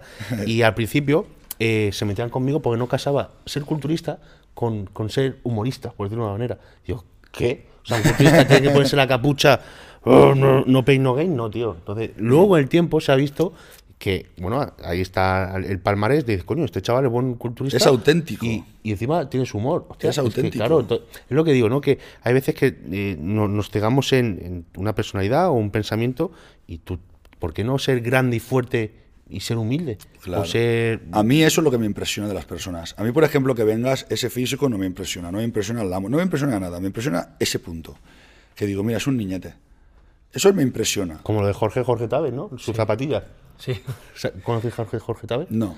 Bueno, pues es un chico, bueno, es- creo que Ah, sí, sé que salía en Instagram con las... el top el top uno, creo, de los top de delfines en, aquí que se ha ido a Andorra y, y ese chaval es uno de sus mejores amigos y, y sabe que, que genera mucho es, dinero. es- es muy disruptivo precisamente por eso, porque te viene, te viene con un Lambo de medio kilo, un reloj de 50, 60k y lleva unos zapatos de mujer de Amazon de 14 euros. con un agujero. Entonces, claro, él dice, sí, a mí me, me gustan los relojes, me gustan los coches, no me gustan los zapatos. No me voy a gastar 100 pavos en unos zapatos. Me puedo comprar la marca de los zapatos. Me da igual. No quiero los zapatos. Sí, sí. No le doy valor a los zapatos. Le doy valor a comprarme un reloj que me gusta o, irme de cena y no tener que mirar la carta, ¿no? Para, para ver si- lo que me puedo permitir o Mm, lo que no. tío, eso es- y eso es algo muy bueno porque ves la autenticidad de la persona. ¿Tú te imaginas un abuelo de 70 años haciendo flexiones en medio del parque? Disruptivo. Sí, total. Y así es fácil, ser disruptivo. Ahora, ¿quién se pone ahí con 70 años a hacer flexiones? Para que todos le digan, mira, el su normal ese, tal, cual. Se va a quedar ahí, sí, sí. Pues Sí. ese ganará. Ese ganará, porque eso, eso es lo que la gente. Yo vi un tío el otro día en la feria, eh, co- con, 40 años en el saltamontes, así, que iba, iba. ¿Esto que salta, sí? Sí, sí, sí. Con la música de Remember. El tío estaba solo ahí, ¡ah! eso estaba pasando que flipas. Y bajo un matrimonio, amargados, todos correctos, riéndose de él. Y digo, ríete, ríete. Claro. Ríete que se la está partiendo. Y tú tienes una cara de adúltero que no te la acabas. ¿Sabes? Ahí está la felicidad en esas cosas, tío. Eso- y a él eso se le nota. Sí, yo, yo sé, tío, que vais a. Pues Álvaro, yo la verdad que eh, encantado de, de que hayas pasado por aquí. Seguro, por mi parte y por la suya, que nos vamos a ver Sí, más sí, y sí, nos tenemos que mover al Cira, ¿no? A donde Claro, sea. tío, porque esa energía, tío, yo creo que, que se transmite. Y como tú bien has dicho, eh, te vas de aquí, yo me voy con con una aura distinta. O sea, a lo mejor yo por, por la mañana, por lo típico, ¿no? Coges el móvil y, hostia, tío, el correo de no sé qué, uf, cambio, llegas y ahora, pum, Sí. ha cambiado un poco tu. con, tu- con tu todos los podcasts nos pasa, ¿no? Que venimos con una vamos a decir, con una frecuencia. Yo, yo, ya, yo ya me gusta y Sí, creo que ya, te vas creo que ya puedo decirlo, ¿no? sueltas, Hemos venido con una frecuencia un poco baja, ¿no? A lo mejor estás, acabas de despertar, no has empezado el día todavía, Claro. tal. Venimos al podcast y es que yo me, voy, con unas, yo me voy con unas ganas de irme a casa a trabajar. Claro, tío. Pero brutales. No, no, de verdad, porque con cada uno de vosotros aprendo y lo quiero poner en práctica. Y lo quiero poner en práctica ya, porque si no se me olvida. Tú date cuenta que si transmites esa energía, tío, tarde o pronto habrá gente que esté aquí arriba que dirá, ese, me lo llevo. A mí me pasa. Javi Rodríguez me dice, "Cht, tú ya formas parte de mi equipo, yo te quiero en mi equipo. Javi Rodríguez factura casi un millón de euros al mes. O sea, ese tío me quiere en su equipo ya. Ese tío estaba yo haciendo la charla y me estaba escuchando así. Que un tío si me escucha a mí, ya dice que algo tengo, joder. Sí, sí, sí. sí No, sí. yo qué sé. Hace que te dé una credibilidad para ti mismo. Yo, por ejemplo, no tengo necesidad de venir aquí, yo lo escucho y vengo aquí. Él tiene que saber que algo despierta, porque joder, macho. Eso. ¿Sabes lo que te digo? Y, y que tenga pasta o tenga fama no quiere decir que tenga aura. ¿Sabes? Si una persona tiene pasta o tiene tal y ve que él tiene una buena intención, va a venir. Sí. Eso es verdad. Yo le dije a Yados, quiero hacer un directo cuando puedas, bro. Y él me dijo, vale, cuando tenga un ratito te avisaré. Ahora él sabe que yo no, no voy con la intención de que haga un directo contigo para que me pete mi lista. No, no, no, no, no, no. Él sabe que yo quiero contar mi testimonio ahí, lo que me ha pasado y aportar valor al mundo. Él lo sabe. Claro. Sí. Eso, ¿sabes? Él sabe quién se quiere aprovechar y quién no. Yo sé el que quiere sacar un beneficio egocéntrico o el que quiere crecer. Es- es- hoy hoy en día es complicado, pero porque mucha gente se aprovecha, pero sí que es cierto que tú le ves un poco. Tú le ves, la- cabrón. la- Si yo cuando Sí, hablo eso se contigo, por teléfono, se, se nota. Eso se nota muchísimo. Se nota, tío. se O sea, es nota. algo que no puedes, no puedes esconder. La No energía de la puedes, persona, no si, es, puedes. si eres un tío positivo, si es un tío que le mola, que quiere crecer, eso se nota, tío. Cuando, Claro. juntas con- cuando estás con esa persona una hora, porque cinco minutos te pueden engañar, cinco minutos te la cuelan, 100%. Pero cuando estás un rato hablando y dices, a mí esta persona me cae bien, tío. Y a veces no sabes ni por qué. Claro, yo, yo hablé con él y yo digo, eh, yo con esto no puedo discutir. No puedo discutir. Porque se nota que tiene unos estándares y unos valores que cuajan mucho. Yo, yo lo noto que es real, es leal. Podría confiarle ahora, por ejemplo, 10.000 euros y sé que vendría mañana, los tendría porque se nota. ¿Sabes? Eso se nota. A mí esta charla me ha gustado muchísimo y ya sobre todo a, a título personal, la gente no sabe, pero yo a Álvaro lo conozco de hace muchos años y me gusta mucho ver a gente que conozco de hace tiempo Porque ves el progreso. a- te lo juro, te lo juro. Además, creo que en la historia que he subido lo he dicho. Que me gusta mucho porque, al margen del dinero, porque eso al final a mí me, Sí, está claro. me da igual, ¿no? Porque te veo una persona que has cambiado muchísimo tu mentalidad. De hecho, Sí, cuando te hiciste tatuaje del cuello, dije, este tío está volado. Porque se ha tatuado mentalidad en el puto cuello. o Eso sea, yo llevo una mariposa muerta. Bueno, vale, pero este tío se ha tatuado mentalidad. Y eso me ha molado mucho ver en la posición en la que estás actualmente y sobre todo todo el valor que estás aportando en, en- en Instagram. Yo no me pierdo ningún reel, alguno mejor que no me sale, pero me gustan muchísimo, me los veo todos y, y personalmente creo que he aprendido mucho y creo que la gente va a aprender muchísimo. de Sí, ti. sí, vamos a crecer. De hecho, yo a la gente así como vosotros me, me encargo personalmente de impulsarla todo lo que pueda. O sea, no es que yo me crea ni más ni menos, ¿eh? pero si estuviera por debajo y pudiera hacer algo, lo haría. Y yo todo lo que pueda hacer para que ganéis, Sí, voy a sí, sí. hacerlo. Es que eso, eso, eso es bonito, sea, el hecho de ayudar. olvídate. Eh, Entre todos, yo creo que creceríamos más si nos ayudáramos, ¿no? Hombre, claro, Eh, cabrón. él a veces lo ha comentado de, ¿por qué tengo que ayudarle yo a él si yo ya estoy bien? Y él, no, pues coño, yo le ayudo a él porque en algún momento seguro que él pegará, estará ahí arriba y a lo mejor está. yo no esto y él me, lo volverá. Y yo igual. esto es así, esto es así. Yo igual. Si yo tengo un ejército detrás de mí, que yo levanto el teléfono ahora y lo que me haga falta. Yo no sufro de nada ya. Por eso te me decías, ¿tienes miedo? Y no, porque Ya. tengo casa si quiero. Tengo dinero si quiero, porque saben que tú, tú me dejas a mí dos mil euros y yo te digo, tío, déjamelos y estate tranquilo, y estate tranquilo, sí, que que, te olvídate, que te los voy a dar, ¿sabes? No, yo no fallo. Pues espero sobre todo que hayas estado a gusto, también tu, tu compañera que ha estado bien a gusto aquí, y a la gente que nos haya visto, que nos haya escuchado, sabéis que nos tenéis tanto en Spotify, YouTube y las redes, también dejaremos en el link eh, la red de, de Álvaro, que bueno, que seguro que muchos ya lo conoceréis, y nada, nos vemos en el próximo capítulo. Muy bien, chao. Chao.